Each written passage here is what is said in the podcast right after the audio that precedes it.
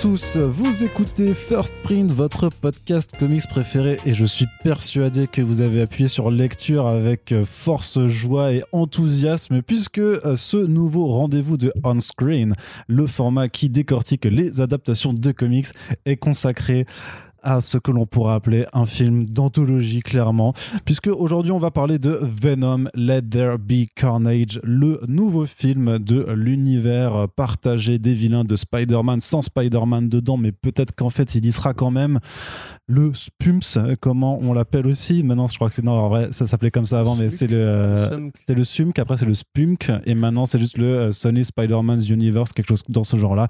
Bref, un film réalisé par Andy Serkis, qui est donc la suite du premier film Venom sorti en 2018, avec Tom Hardy dans le rôle principal, Woody Harrelson en euh, Carnage, euh, Naomi Harris en Shriek, et aussi Michelle Williams. Michelle Williams en meuf qui sait pas ce qu'elle fout là-dedans.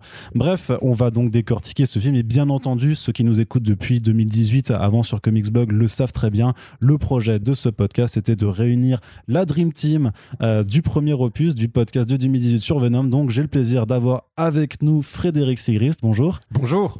Je, sais, je vois que tu es, voilà, toi aussi, tu es très enfant. Tu sors du cinéma. ah oui, oui, voilà, oui, tu- oui, mais, mais comme je dis, hein, il faut qu'on arrête de se voir dans ces conditions. Ça devient très difficile quand même. voilà, bah bah, il faut se dire qu'il y en aura un troisième, hein, forcément. Oh oui. Donc, euh, on refera des podcasts. Frédéric, tu es animateur sur France Inter. Tu fais l'émission Blockbusters pour laquelle on t'a déjà reçu plusieurs fois en podcast. Tu vas aussi en tournée avec ton spectacle Super Héros, euh, qui là qui fait une tournée dans toute la France et qui revient s'installer à Paris à partir du mois de décembre. Donc, on vous rappelle que Frédéric Sigrist, vous tapez dans la barre de recherche de notre site, vous avez tous les podcasts dans lesquels il a déjà participé. Et, et, bah, voilà, il est un peu maso aussi comme nous, donc il, il revient nous parler de Venom et de Carnage. Avec nous également un habitué du podcast qui a presque élu domicile, qui adore venir surtout pour parler de séries et de films nuls. C'est donc très logique qu'il soit là avec nous, même si pour une fois on ne se fait pas une émission en duo. Yerim aka Splinter, bienvenue. Merci. Voilà, et il a encore oublié euh, d'avoir un micro, enfin de, de- de parler fort dans le micro. Ah ok, pardon. Voilà, c'est mieux comme ça. Bien entendu, First Print ne serait pas ce qu'il est sans euh, l'incroyable, l'inénarrable, le talentueux et j'en passe Corentin, Salut. voilà, qui est aussi heureux d'être avec nous pour parler de ce genre de film. Ça faisait plusieurs fois que tu me disais j'ai envie de parler d'adaptation, je sais pas ce qui se passe en ce moment, euh, mais vraiment ça, ça me démange. En plus, je suis fan de Carnage. En plus, tu es J'adore. fan de Carnage, effectivement. Donc, euh, Corentin, justement, on va commencer juste avant de faire le tour de table traditionnel. Euh, voilà, pour, euh, pour, pour faire ça, eh ben, on va commencer juste à, à- à remettre juste un petit peu le projet Venom, Let There Be Carnage. Let There Be KPC. Carnage. Euh, en québécois, c'est Venom, va y avoir du carnage, je, crois. ouais, ouais. non, Ah, ou, non, ou c'est Venom, ça va être un carnage, je sais pas, mais Ouais. euh, D'accord. Ou Venom, c'est pas bien. C'est plutôt C'est ça parce que ouais, c'est euh, c'est comme euh, The Purge qui était traduit juste la purge. Oui. Tu vois, c'est c'est compliqué. Quoi. Ouais. et qui- Compliqué mais honnête, mais, Mais honnête, je trouve que c'est beaucoup plus honnête que. ça. ouais. Euh, sachant qu'effectivement, à l'époque, on avait en plus fait une, une critique écrite qui s'appelait Venom Incarnage. Pour le, jeu, pour le jeu de mots, pour le jeu de mots, mais cette année on pouvait pas faire Venom, Let's Derby Carnage, un coup, carnage de nouveau, je sais Venom pas de quoi. Carnage. Non, non, j'ai mis, non, Dommage. non, j'ai mis. Ah, Mais merde, pas con. On s'est vraiment gratté la tête. hein. Ouais, je suis auteur, c'est pour ça. Bon, on voulait. non, c'est vrai qu'on s'est un peu trituré, puis au final, j'ai fait euh, Venom, Let's Derby Carnage ne respecte rien, ils sont fous, puisque c'est un peu le, euh, le ressenti que j'avais eu en voyant ce film. D'ailleurs, à ceux et celles qui ont aimé ce film, on va pas forcément non plus le respecter et on n'en aura pas non plus grand chose à faire. Euh, Vous êtes Non, mais par Prévenu. contre, qu'il se présente. ah bah non, mais euh, non, parce que je sais pas, déjà si on arrive à en trouver deux, on peut faire en sorte, et si jamais il y a un, un garçon et une fille, on peut peut-être faire en sorte qu'ils se reproduisent, euh, parce que je pense qu'ils seront pas plus nombreux. c'est- c'est- ça fait une nouvelle un version de la, de la Un genèse. du somme, tu sais, tu t'en mets deux comme ça. Et Ça fait une version de la genèse, mais nulle. du coup, avec une descendance complètement éclatée. Bref, Coran. Bah, si tu les mets sur une île, ouais, ça peut. ah ouais, je pense que franchement, mais cette population d'infra-humains qu'on aurait, bon, bah, très bien, Corentin. En forme, vous avez vu. Voilà, c'est ça. Corentin, je te laisse du, du coup, vas-y, ça, ça, ça sort d'où Oui, ce oui, film Pas grand chose de particulièrement incroyable à raconter. Non. Le film Venom a marché, donc il fallait une suite. Oui. Euh, pour y revenir un peu plus en arrière quand même, donc euh, Sony qui a historiquement acheté les droits de Spider-Man à une époque où il n'y avait pas encore Marvel Studios comme on l'entend aujourd'hui. C'était une boîte, un département de Marvel qui aidait à la production des films. Euh, ils ont acheté les droits de, de Spider-Man a priori, on va dire, sur une très très longue période, même si cette période-là était amenée à être renouvelée à un moment donné. Et euh, bah, à chaque film Spider-Man, Sony doit payer les droits euh, d'exploitation d'une certaine somme qui se compte en dizaines de millions de dollars. Ça a donné la trilogie de Sam Raimi, ça a donné qui devait être au départ une, une heptalogie du coup, enfin en, en six épisodes. Un quator, un Ouais, quatuor. non, il devait y avoir six Ouais. surtout. Ils avaient prévu d'en faire six. 6 Ah ouais, Ouais, d'accord. ouais, ah, ouais. d'accord. Sam Raimi est un peu échaudé par la façon dont Avi Arad l'avait poussé à mettre Venom justement dans Spider-Man 3 et les plans de Spider-Man 4 où il devait y avoir euh, Vautour et le Black Cat euh, finalement décidé finalement qu'il y en avait marre des ingérences de producteurs, il s'est barré. Euh, du coup, reboot, Mark Webb, un projet qui devait voir euh, un Peter Parker plus proche de celui de Straczynski, qui avait des pouvoirs depuis l'enfance et que la piqûre n'avait fait qu'activer. On le voyait un peu dans les design docs et dans les premières affiches où on voyait un Peter enfant qui grimpait au mur. Ça a été encore une fois changé parce qu'il fallait faire du classique. Du coup, le Amazing Spider-Man 1 ressemblait beaucoup au Spider-Man 1 de Rémi. Ça a fait un deuxième film qui était encore plus chargé d'ingérence de prod, où il fallait mettre les Sinister Six, où il fallait finir avec une sorte de, de main tendue vers justement un univers euh, partagé, parce qu'entre-temps, Avengers était passé par là et avait ramené un milliard, et Marvel Studios était devenu bah, la boîte à franchise qu'on connaît. Euh, donc partant de là, le film s'est cassé la gueule, en tout cas, n'était pas à la hauteur de ce qu'ils espéraient, et il y a eu un gros renouvellement de contrat, parce que Sony a dû payer pour racheter toute la licence Spider-Man en film, euh, ce qui s'est chiffré à plusieurs centaines de millions de dollars. Et euh, bah, ils ont commencé à se dire, on n'y arrive pas, on n'y arrive plus. Il y avait un film Venom qui était prévu à ce moment-là, hein, c'est même très vieux le film. Ouais, ouais, c'est un vieux projet. un avec Dolph Lundgren dans les années 90. C'est un peu l'obsession d'Aviara de toute façon. Tout à fait. ouais. Il y avait hein. David Goyard qui était passé dessus à un moment Mhm. donné aussi, je crois. Euh, donc ce film-là s'abordait. Les Sinister Six de Roberto Orsi, je crois, ou de Godard, euh, s'abordaient. Amazing Spider-Man 3 s'abordait. Et là, on dit, écoute, Marvel Studios, ils ont du blé, on va faire un accord avec eux. Ils gardent Spider-Man. Et surtout, ils ont du Euh, succès aussi. euh, Parce que là, vraiment. euh, Voilà, on garde l'argent des films, ils gardent l'argent des produits dérivés. On s'arrange un peu les, les bidons comme ça. Et ils nous laissent, à nous, la liberté de faire des produits qui sont pas avec Peter Parker directement. Et donc, euh, film Venom, Spider-Verse. Le film Venom sort, il se termine par justement l'introduction de Cletus Cassidy. Et euh, a priori, après la sortie du film, Tom Hardy n'est pas content.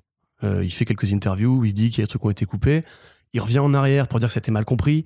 Il parle de 30 à 40 minutes de scènes de marionnettistes un peu noirs, d'humour noir qui ont été supprimés du film. Donc il prend la main sur le projet, c'est vraiment le, le- le narratif en présence. hein. On dit vraiment Tom Hardy s'est impliqué. Il a, Il a le crédit de, euh, de co-scénariste sur Non, c'est l'histoire. la hein. police qui dit il est impliqué.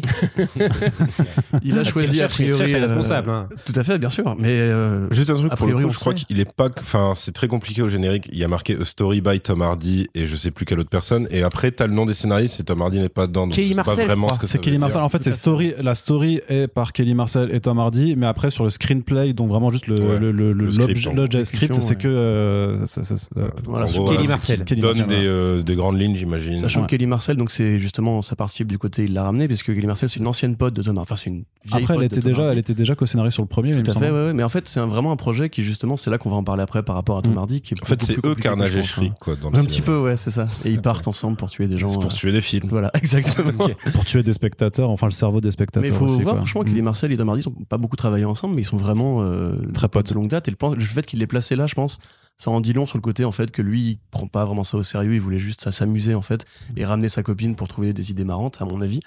Mais donc Andy Serkis, euh, qui bon voilà l'acteur qu'on connaît, interprète de Gollum, interprète de King Kong, euh, acteur britannique euh, de renom, euh, Réal de euh, seconde équipe, du coup, pour le, c'était ouais. ça son, oui, il était enfin, seconde le truc qui était censé, le, euh, le Hobbit effectivement. voilà, ouais. apporter du crédit, c'était ça, quoi. Ouais, bah, il avait cette ouais. expérience, au Il a fait. Mowgli pour Netflix aussi. Ouais. Mm, Tout à fait. Et donc, du coup, bah, là, il prend la réelle pleine.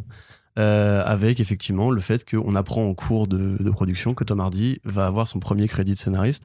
Il faut savoir que Tom Hardy, il rate quand même très peu de choses dans sa carrière. Il a très très peu de casseroles. On pourrait dire que Target en est une.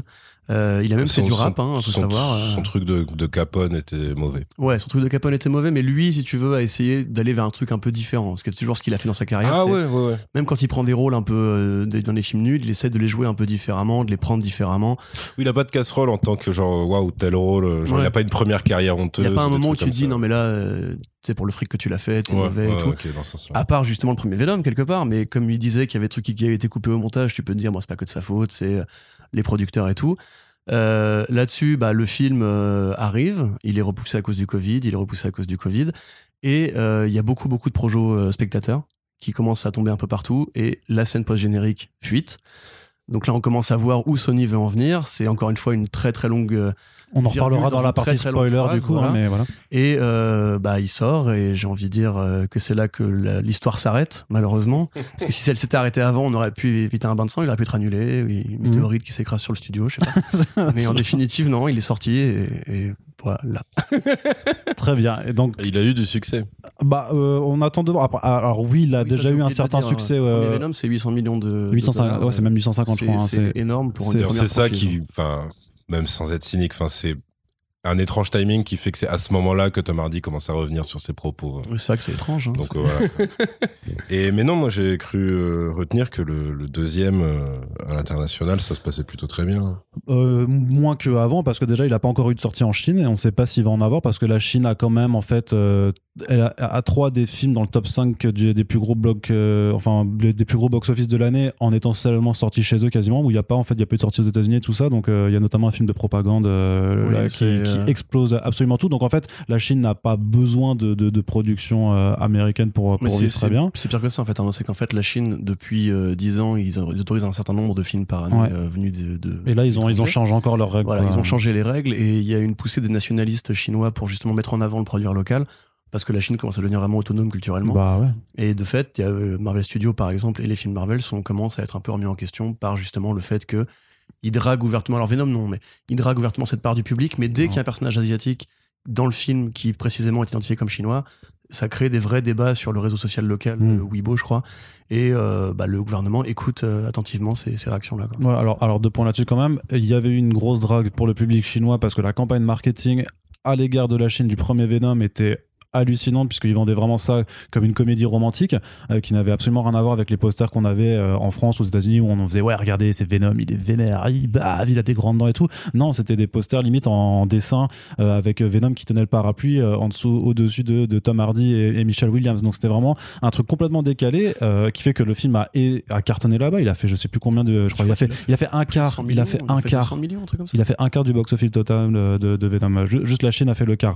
Donc tu peux. Bon, ce qui est bien, c'est que décrit comme ça, ça veut quand même dire que même quand ils veulent draguer le public chinois juste avec une affiche, en fait, ils disent autant bon, vous êtes plus ou moins des demeurés. Donc, on n'a qu'à vous dire que Ouais. Venom, c'est une Et moi, je me méfierais quand même euh, du côté rotor euh, du gouvernement chinois. euh, euh, je pense que, euh, euh, je parle du Parti communiste chinois, je pense qu'il est prêt à payer des spectateurs pour aller le voir, pour faire en sorte qu'Hollywood ne produise plus que de ce genre de film. Et tu vois, ils- eux, ils ont le endgame. Ils, ils se disent, ouais, il faut encore 2-3 Venom et Hollywood, on n'en parle plus. Donc, faut vraiment que ce film marche pour les inciter à en faire d'autres. C'est- Je, je pense que tout ça est un plan, un, un, billard à trois bandes.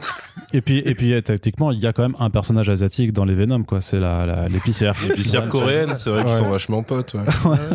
Voilà. Mais juste, euh, Spider-Man est très fort en Chine en général. hein. Oui. Pas que Venom, c'est la franchise Spider-Man au global. C'est un des héros les plus appréciés sur place. Quand il y avait eu euh, Far From Home qui était sorti, justement, tu avais eu plein de posters en fait qui, étaient, qui des iconographies de, de temples chinois, etc.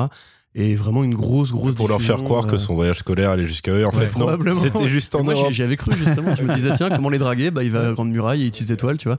Mais en définitive, non. Mais c'est vrai que c'est assez impressionnant de savoir que même au Japon aussi, Spider-Man, euh, très très fort. Mais oui, il y a mais il y a eu une série. Il y a eu un film. Spider-Man. et il y a une sorte de DJ japonais qui a fait une chanson qui s'appelait Spider-Man aussi mais un truc de techno trance euh, machin incroyable. Vraiment faut que faut que vous retrouvez le truc sur sur YouTube mais ça vaut le coup ça vaut le coup d'œil. Bref, ces digressions faites, euh, on va pouvoir commencer les hostilités avec le tour de table d'abord. Donc, je demande d'abord à Frédéric, qui est encore à chaud euh, sur son ressenti, hein, puisqu'il est vraiment, hein, il est sorti de la salle du cinéma, il est venu chez nous et euh, Il a vomi. Il, il- il s'effondrait en larmes en arrivant. on a dû le consoler, on lui a fait une tisane et tout, et donc maintenant il est prêt à en parler quand Ouais, même. Ouais. Donc, quel est ton ressenti sur Venom Let There Be Carnage Alors je trouve que c'est euh, c'est un non-film. Euh, c'est extrêmement mauvais, mais par contre, euh, c'est une excellente adaptation de Venom. Dans le sens où Venom, c'est un symbiote, un parasite qui veut à tout prix fusionner avec Spider-Man et Spider-Man le fuit. Eh bien, ils ont réussi à créer ça en vrai, c'est-à-dire une franchise d'un film pourrave qui s'appelle Venom qui veut à tout prix fusionner avec le Spider-Man du MCU. Et je trouve que on on n'a jamais eu euh, un tel film méta où euh, tu vis en vrai ce que le personnage va ressentir, c'est-à-dire non, tu vas prendre possession, tu vas me salir, je, je m'appartiendrai plus. Et en fait, c'est exactement ce qui est en train de se passer, c'est-à-dire que ce Venom, euh, euh, sur deux films, tu le vois s'approcher. Du, du Spi- Spider-Man du MCU avec sa grosse langue et tu vois Tom Holland qui est là non non et tu penses que je pense qu'ils vont même introduire Red Richard pour le protéger je pense que le MCU va, va faire venir les 4 fantastiques juste pour protéger Tom Holland du Venom de Sony. Et donc en fait, on est dans un degré méta par rapport au, au comic book qui me fascine. Parce que euh, là maintenant, je crois vraiment que ce- je, je vois vraiment le symbiote comme un parasite, c'est-à-dire qu'il faut vraiment le tenir éloigné de tout. Euh, Et, et ça, ça, ça, ça te ça te vide de tout ton talent. Euh, C'est-à-dire que non mais c'est incroyable. J'ai jamais vu ça. C'est euh, c'est Andy Serkis qui a réalisé. Euh, moi, quand je voyais le Seigneur Anneaux où il faisait Gollum et je le voyais cracher, j'ai ah, dit, mais qu'est-ce qui coince? Ça y est, je sais, c'est Venom. Il avait déjà Venom dans la gorge et, et le monde entier vient de voir ce qu'il y avait dans la gorge de Gollum. C'est euh, les glaires, tout. Il y a la texture, il y a tout. C'est incroyable, incroyable. C'est vraiment, mais euh, une sorte de, de, de laboratoire de mauvaises idées. Tu, tu sens vraiment, mais tous les mecs les plus cyniques du monde qui se sont réunis avec un tableau Excel et qu'on dit, mais on va, on, on va, on va tout vous niquer. Et j'irai même plus loin. Je pense que tu vois Martin Scorsese quand il dit, euh, il y en a marre des films de super-héros. Eh ben, je pense que Tom Hardy, il est d'accord et, dit, et, et il a dû dire à tout Hollywood qui est d'accord avec Martin Scorsese, écoutez, vous, vous ne faites que parler. Moi, je vais faire mieux. je vais flinguer le genre de l'intérieur. Et donc, je pense qu'en fait, Tom Hardy, il est en mission. Il est en mission et euh, c'est une métastase et c'est en train de se rapprocher du MCU et il veut faire exploser le truc de l'intérieur. Et si jamais tu voulais faire disparaître les films de super-héros, tu ferais pas autre chose que Venom. Mais imagine, c'est vrai ça. Imagine, que c'est un, agent, que ce sera un agent infiltré. Il euh. a décidé de tuer Bah, de Nolan, en fait. Ah, depuis, depuis tu Ouais. vois. Mais moi, je pense qu'il a une mission. fait hein. écoute. C'est clair. Quand, tu, quand tu passes de Nolan à Je pense. ça. Je pense vraiment que je, je vois que ça. mais toi, toi, toi, t'es fan. Enfin, t'as- lu des comics. Toi, t'es de la génération euh, Ah non, mais ce truc- tout ça. Et donc, mais- euh, non, t'avais mais- même pas un petit quelque chose de dire putain, j'ai Ah Carnage non. en vrai et tout. euh, non, non, non. il a des c'est, tentacules rouges Ah, non, et- non, non, non. Non, mais de Et, toute et façon- surtout qu'en plus, à un moment, il fait quand même, enfin, il y a quand même ce, ce point, enfin, on va en discuter après, de, de Carnage qui dit le titre de son film, en fait, tu vois. Mais il le dit même plusieurs fois. Il- il le dit. le Lad Derby Carnage, il Ah le dit oui. qu'une On peut également citer il- Venom qui dit trois fois Little Protector. Ouais, Quatre fois, les je crois, peut-être. les phalles, les Lethal. Protector. Protector. Mais du coup, t'as- t'avais, t'avais même pas un petit affect sur. sur Non, mais je te dis, comics, c'est hein. que, je te- en sortant de là, j'ai- vraiment eu l'impression d'avoir participé à un dîner de con, mais j'étais François Pignon. C'est- C'était, euh, c'est vraiment, c'est. euh, je, pense que ce film est, le miroir le plus évident de ce que euh, Hollywood de base pense des geeks. euh, voilà, euh, ils m'ont craché à la gueule tout le long du film. C'est-à-dire que on te présente des personnages euh, qui, qui sont à peine esquissés, euh, on n'explique rien, le scénario on s'en fout, euh, les acteurs ils font nimp, les effets spéciaux ils sont dégueulasses, on, on te filme un San Francisco avec du béton mouillé pour dire oh attention, à un moment donné on va même te faire des petits coups de coude genre hey, vous avez vu on est aussi vachement inclus sur le LGBT etc.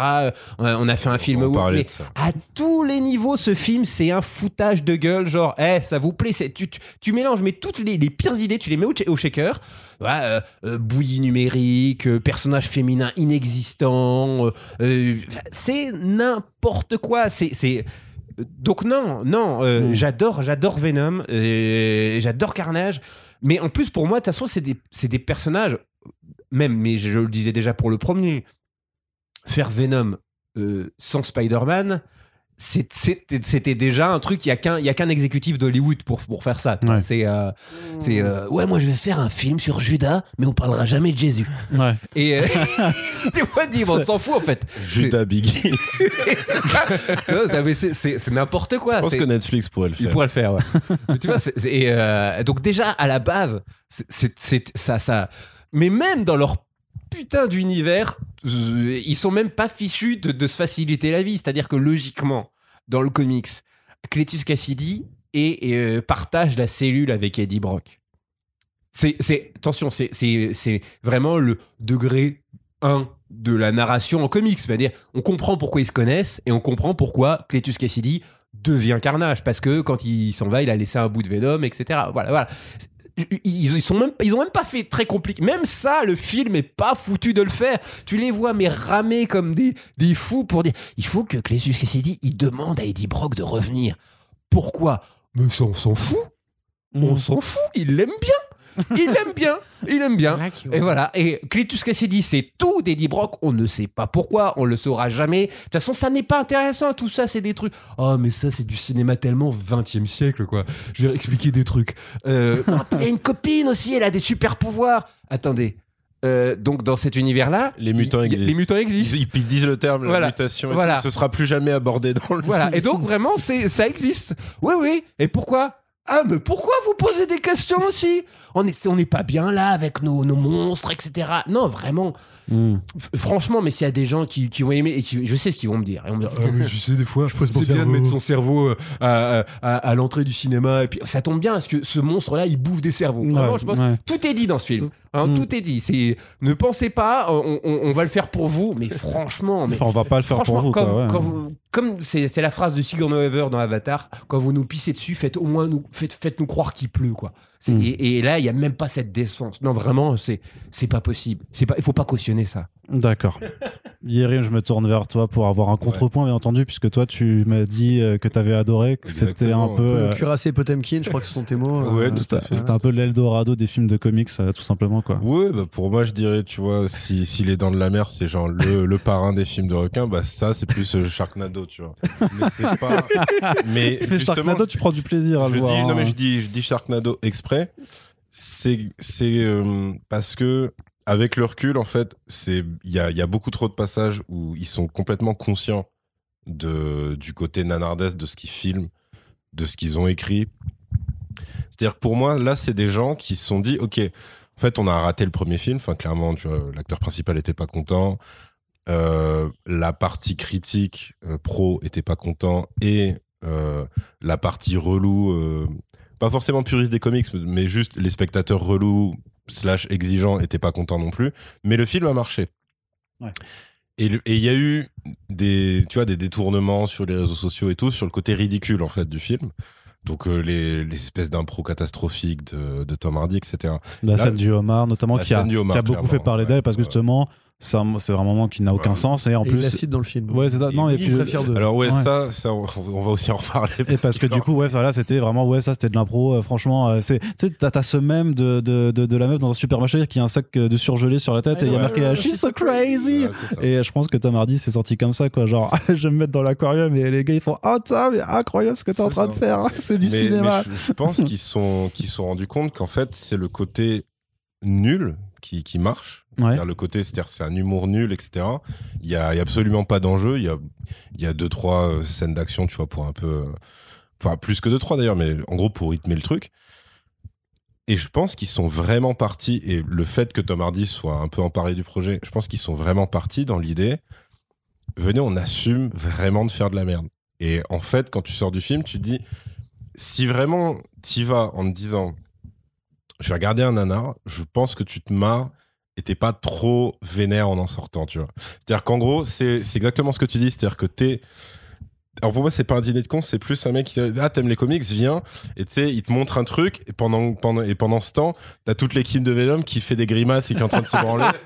et sauf que au moment, si tu t'en aperçois, tu fais non mais moi aussi je peux me foutre de la gueule, mais de ce truc-là en fait. Et à ce moment-là, enfin vous bourrez la gueule tous ensemble. C'est vrai que c'est tellement mauvais, c'est vrai qu'on a fait n'importe quoi. Tu vois, je, le film dégage un peu cet esprit-là parce que il y a aucun moment, enfin, il y a aucun moment où les mecs peuvent se dire. hum, euh, c'est comme Marvel Studios parce que aussi il y a de l'humour partout. C'est impossible parce que là, t'as des scènes, c'est un mix de Dumb and Dumber et Jackass, mais avec Eddie et le symbiote. Et tu peux pas ne pas le savoir au moment de l'écrire, au moment de le filmer et au moment de l'interpréter.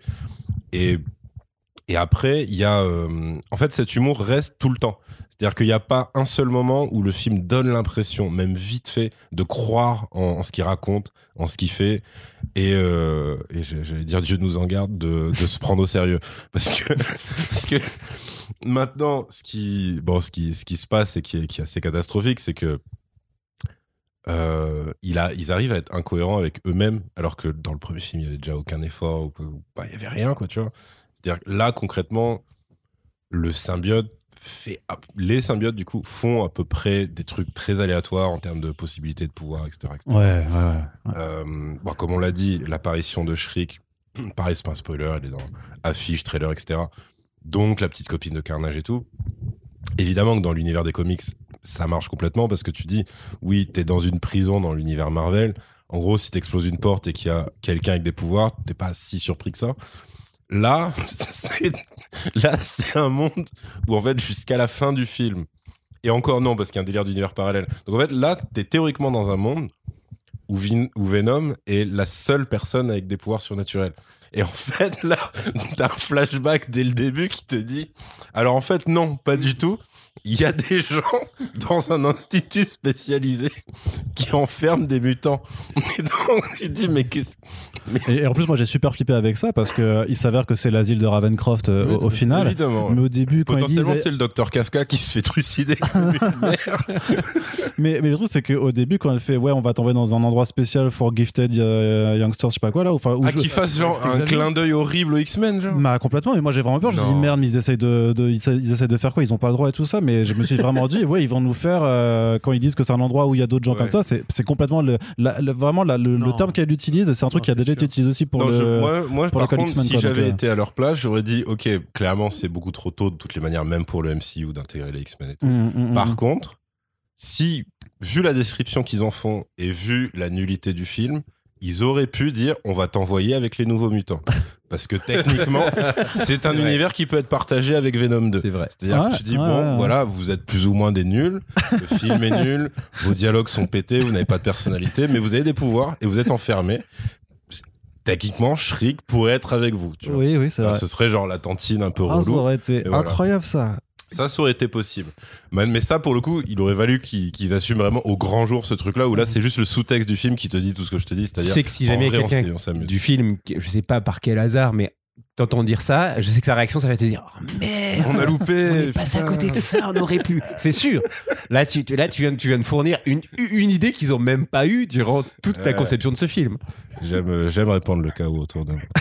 Mais euh, donc, donc, en gros, voilà, moi, c'est le seul truc qui me rend indulgent avec des gros guillemets avec ce truc, c'est que, en fait, le film euh, presque est tellement cynique qu'il assume tellement ça.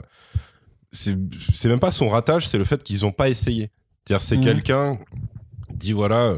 Genre, je dois escalader une montagne et puis il se met à faire pipi dessus, tu vois. C'est-à-dire qu'en gros, tu fais oui, bon, au moins c'est rigolo. Maintenant, clairement, il va pas mettre un record, mais il est, voilà, tu vois, c'est, c'est pas, euh, c'est, pour ça, je, moi, je dirais même pas qu'il est raté. Et j'ai l'impression qu'en plus, donc du coup, toi et moi, on était au truc de, de Projo Presse, que c'est un peu le sentiment qu'il y avait parce que t'avais quand même beaucoup de rires à des moments qui étaient pas des rires francs, Ouais, qui ouais. étaient quand même, je, ah ouais, genre vous avez fait ça. Tu vois, c'était Mm. un peu, c'était un peu cet, cet esprit-là. Et alors bon, après, si on parle vraiment du film en tant que film, bah donc ouais, il y a aucun développement ni de personnage ni d'histoire. Ouais, c'est-à-dire que euh, tu prends le début et la fin, c'est la même situation, personne n'a évolué, personne n'a changé. C'est euh, Ouais, après, Non, bon, on met de côté la scène euh, post-gène, quoi. Bien ouais, sûr. sans la, non mais c'est en scène, voilà, sans la scène post-gen quoi. Mais, Mais, mais disons que bah, c'est c'est un buddy movie en gros avec euh, Eddie et son symbiote qui à un moment s'embrouillent. Donc c'est vraiment construit comme ça. C'est alors à un moment ils disent non en fait c'est pas un buddy movie c'est un film de couple et c'est notre manière d'être inclusif. Ils se sont dit, bah si tu veux enfin au point où vous en êtes de toutes les manières qu'est-ce que enfin voilà tu vois ils, pareil ils auraient fait une parabole sur le racisme parce que le symbiote est extraterrestre j'aurais dit la même. Bah si tu veux qu'est-ce que tu enfin c'est tellement n'importe ça peut être ce quoi. que, ça peut être Ça que tu veux. hein. tu veux c'est tellement n'importe C'est-à-dire, ouais, quoi. ils auraient pu faire Venom qui va dans une manif euh, Black Lives Matter quoi. Ouais, complètement. Ouais. C'est, non, je te dis, vraiment, ils auraient, ils auraient pu faire tout ce qu'ils voulaient. C'est, c'est comme les, les trucs de fin sur l'ouverture. Peut-être il y a un des persos qui deviendrait euh, Mhm. quelqu'un.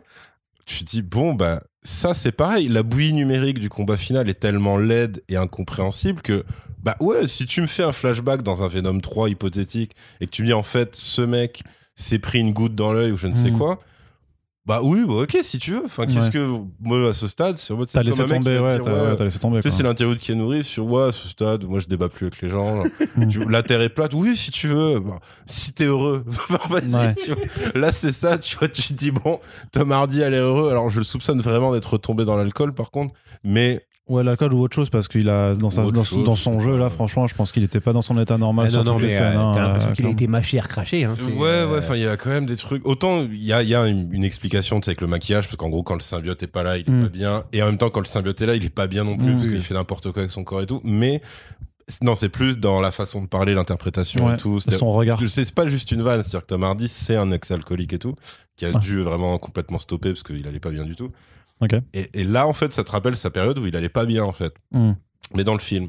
Et euh, donc voilà, alors après, euh, Nao- Naomi Harris, euh, pff, bon, Shriek, c'est pas non plus le perso le plus intéressant de toute l'histoire des comics, mais là, t'as quand même un, un truc où ils, est- enfin, ils, te ils te vendent un semblant de flashback sur elle pour te dire elle a, elle a une histoire, elle a un background. Et en gros, bro, c'est juste pour te dire, elle a le seum contre un flic qui lui a tiré dans l'œil. J'ai presque eu peur, par contre, que justement, ils te vendent ce. Qui, de- qui parle de violence policière. euh, euh, ouais, en mode Black. Lives Matter, c'est Ouais, par cette conne. Et après, parce que tu dis, vu, vu, la, vu la gueule du perso, j'ai vraiment pas envie de voir Mhm. ça. C'est-à-dire là, autant moi, j'aimais déjà pas Black Panther pour ces Parce que je veux dire, ça, t'aurait permis de revoir Black Panther à la hausse, quoi. C'est-à-dire que si ils avaient fait ça, mais heureusement ils l'ont pas fait. Euh, après, bah écoute, elle a plus ou moins, bah, elle a un cosplay de Kraken hein, concrètement. Euh, c'est un peu triste pour elle parce que l'autre film de ce mois-ci où elle est, c'est le dernier James Bond et elle est euh, sous-exploitée dedans. Enfin, elle sert à rien quoi. C'est juste, euh, c'est vraiment la case secrétaire et ça s'arrête là. Pour l'actrice, hein, je parle pour Naomi Harris. Euh, après, donc on va passer au plat principal. Donc c'est Woody Harrelson. Alors Woody Harrelson, ce qui est génial, c'est clairement des gens au niveau de, au niveau du, de la distrib, enfin non pas de la distrib, pardon, mais vraiment de la conception du film, se sont dit bon, on a la chance d'avoir Woody, euh, c'est quand même le mec de putain. Et dans exactement. euh, il est en couple et donc c'est un couple de tueurs. Et en fait, si vraiment tu veux un Carnage et Shriek en action, euh, tu regardes Tueur Né. Concrètement, c'est vraiment, c'est vraiment complètement ça. Ouais. Euh, Enfin, je dis ça par rapport à Maximum Carnage. Là, dans le film, c'est d'une tristesse absolue. Tu sens que les mecs ont lu Maximum Carnage et qu'ils ils ont voilà, ils ont découpé, mais genre comme euh, ils ont pas découpé, ils ont déchiré des pages. C'est-à-dire, ils ont déchiré des pages comme un enfant. Genre ça, c'est le highlight. Genre, à un moment, ils sont dans une église, il y a une ambiance gothique, quoi. C'est cool, ouais, et tout. Euh, ah, ça se voit. À un moment, Carnage, il dit c'est cool parce que vous êtes un peu no- ma nouvelle famille. On va garder ce truc-là, mais mais on n'a pas compris en fait ce qu'il voulait dire. Euh, alors le moment, bah, après, ce sera pour la partie spoiler sur le background de, de Cletus. Ça, Ça, c'est Ouais, génial aussi parce que ouais. c'est un truc qui existe dans les comics, mais qui est incroyablement mal compris par le film et du coup mal recraché. Parce qu'évidemment, c'est un, donc c'est un psychopathe tueur en série, tout ce que tu veux, qui a eu une enfance. euh, je crois que son truc, c'est euh, qu'il a tué son père, qui est- dans, dans les comics, hein, je parle, qu'il a tué son père parce que son père euh, voulait tuer sa mère. Qui, lui, qui, elle, avait tenté de le tuer lui, tu vois. Donc c'est vraiment machin. Et après, il était maltraité dans un orphelinat pour enfants à problème. Le Ouais, film a à euh, peu près lu ça, mais en quatrième vitesse. Te le recrache d'une façon à la toute fin où tu fais c'est n'importe quoi, c'est horrible, ça voulais marche juste un pas. ami. Et le mec se retrouve à dire tout ce que je voulais c'était une famille. Oui, je voulais faire une famille. Alors qu'en et fait- ton amitié. C'est Et je ton voulais ton amitié, amitié. et ton je voulais ton amitié. Avec, Ouais. avec genre Venom qui lui fait. Enfin, Eddie qui lui dit désolé. Et, euh, Et, Venom euh, qui dit on, lui- Venom on le bouffe. qui lui dit bon, bah, on va bouffer son cerveau parce qu'évidemment, ils ont gardé ce qui était moitié un gag, c'était pas totalement explicite dans le premier Ouais, film. ouais. De non, en fait, je me nourris réellement de cerveau. Ouais. C'est-à-dire, c'est que c'est mon carburant. Ils vont, ils vont jusqu'à te l'expliciter, voilà, à te Là. dire qu'il y a du, euh, de la phénylalanine ou je sais pas quoi Ouais. dedans, euh, Ouais, comme, ouais, ouais. voilà. Et dans le Et- chocolat. Et dans le chocolat aussi. Et ouais. dans le chocolat, Ouais. et du coup, t'as as des power-up, t'as un personnage, bon, du coup, t'as Carnage qui vraiment bouffe un mec pendant le combat. Et, il dit, parce que c'est pas que ça lui fait un power-up, c'est pas moi qui dis ça, c'est le personnage, personnage, à l'écran qui dit Ouais. power-up. Mm. C'est là, tu fais waouh, ok, donc on en est là, donc Je effectivement. crois qu'on a entendu le son de Super Mario à ce moment-là, tu sais, quand il prend l'étoile jaune.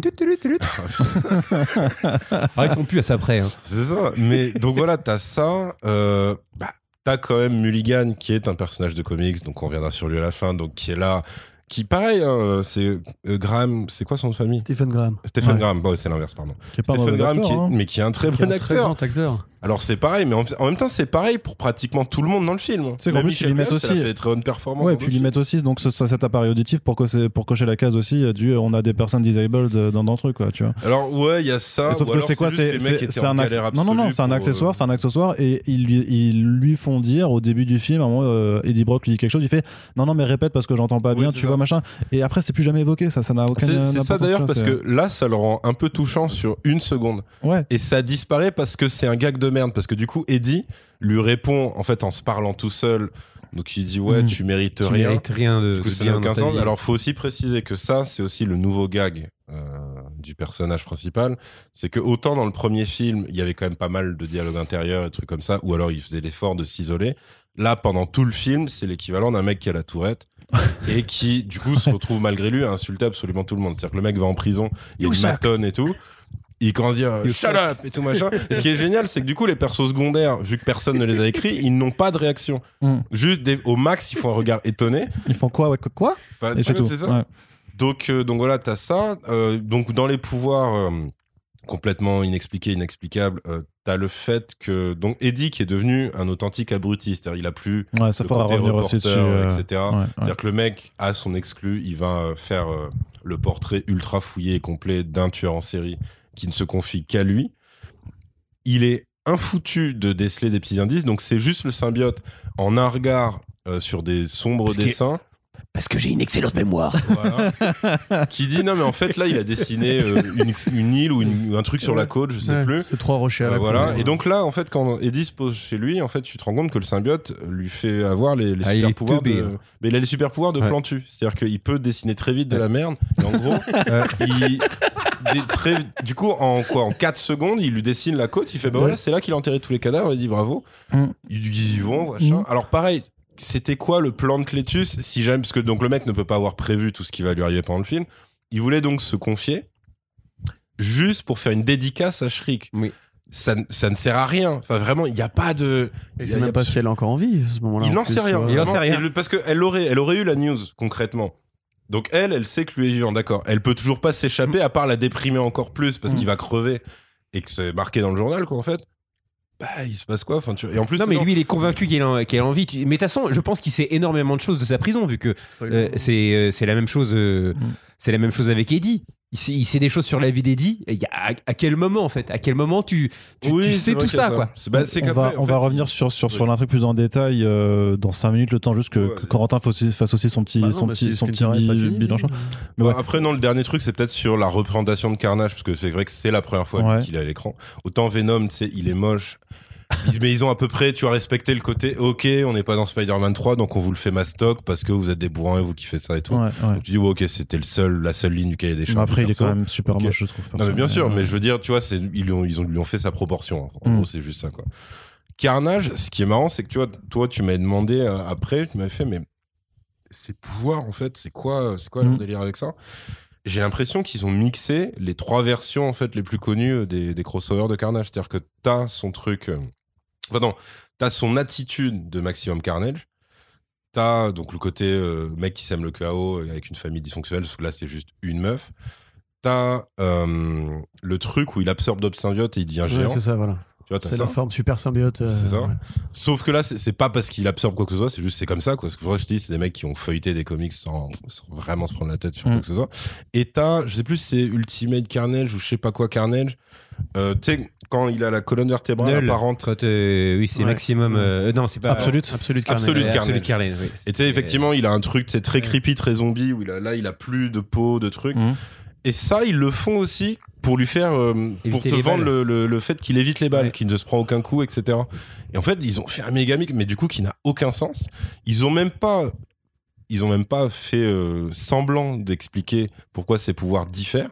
Même quand le symbiote dit ah merde, C'est c'est parce ce que- Red One Ouais, machin. c'est parce que t'as pas suivi. Venom, il dit si, si, euh, il est rouge. C'est ça. Ouais, c'est c'est ça. ça. Ouais, justement. c'est voilà. Et là, t'es censé, euh, ça- c'est censé tout, tout Ça, c'est- justifier. c'est il fait It's a red one. Oh, il est Voilà, rouge, c'est faut pas y aller. Le, Ouais. le truc de Maximum Carnage, c'est de te dire ouais en fait ça s'est mélangé à son sang. Du Ouais, coup en fait C'est ça. c'est ça. Et après bon t'as la Pour ça que c'est Ça plus peut être organique ça peut être et un que parti c'est. pris, euh, mais euh, mm. eux ils l'ont pas fait parce que vu que c'est des mecs sans imagination, bah ça ne fonctionnait pas pour leur fin que du coup tu sens venir à 10 km. C'est que Carnage n'a pas de symbiose. Carnage c'est Cletus Cassady. Oui. Voilà, c'est ça. Et dans le film, il y a un symbiote en Il y a fait, symbiote, ouais. qui du coup s'appelle Carnage. Ouais. Non, mais c'est, c'est- ça, ça a été le truc qui. euh, Voilà. euh, pareil, ou vraiment qui, qui prouve qu'ils ont rien compris. C'est dès l'instant où, euh, où j'ai entendu. euh, Qui se la- parle dans le qui se rétro parlait, et des tout. mais Cletus Cassidy, Mais c'est lui qui contrôle le symbiote. Il ne, f- il- vraiment, il y a eu. Enfin, c'est lui qui a bouffé C'est ça. le, le, le, le symbiote parce que c'est un serial killer. C'est ça C'est qui pour ça le- qu'il tue. C'est pour ça que c'est carnage. C'est ça qui le légitime un peu Mais dans oui. les comics, parce que le, le- en fait, en vrai, le perso, c'est quand même un truc de bourrin absolu dans les comics.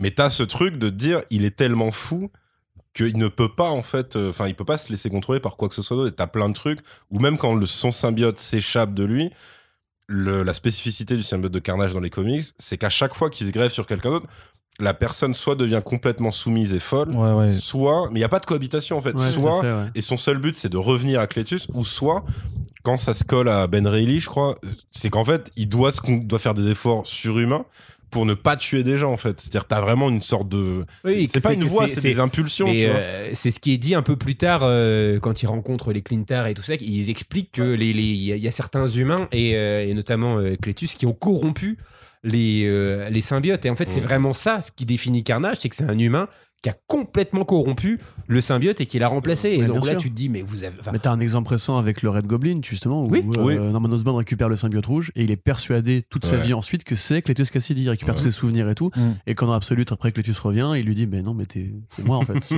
je suis le, le daron en fait. Mm, mm, mm. Voilà.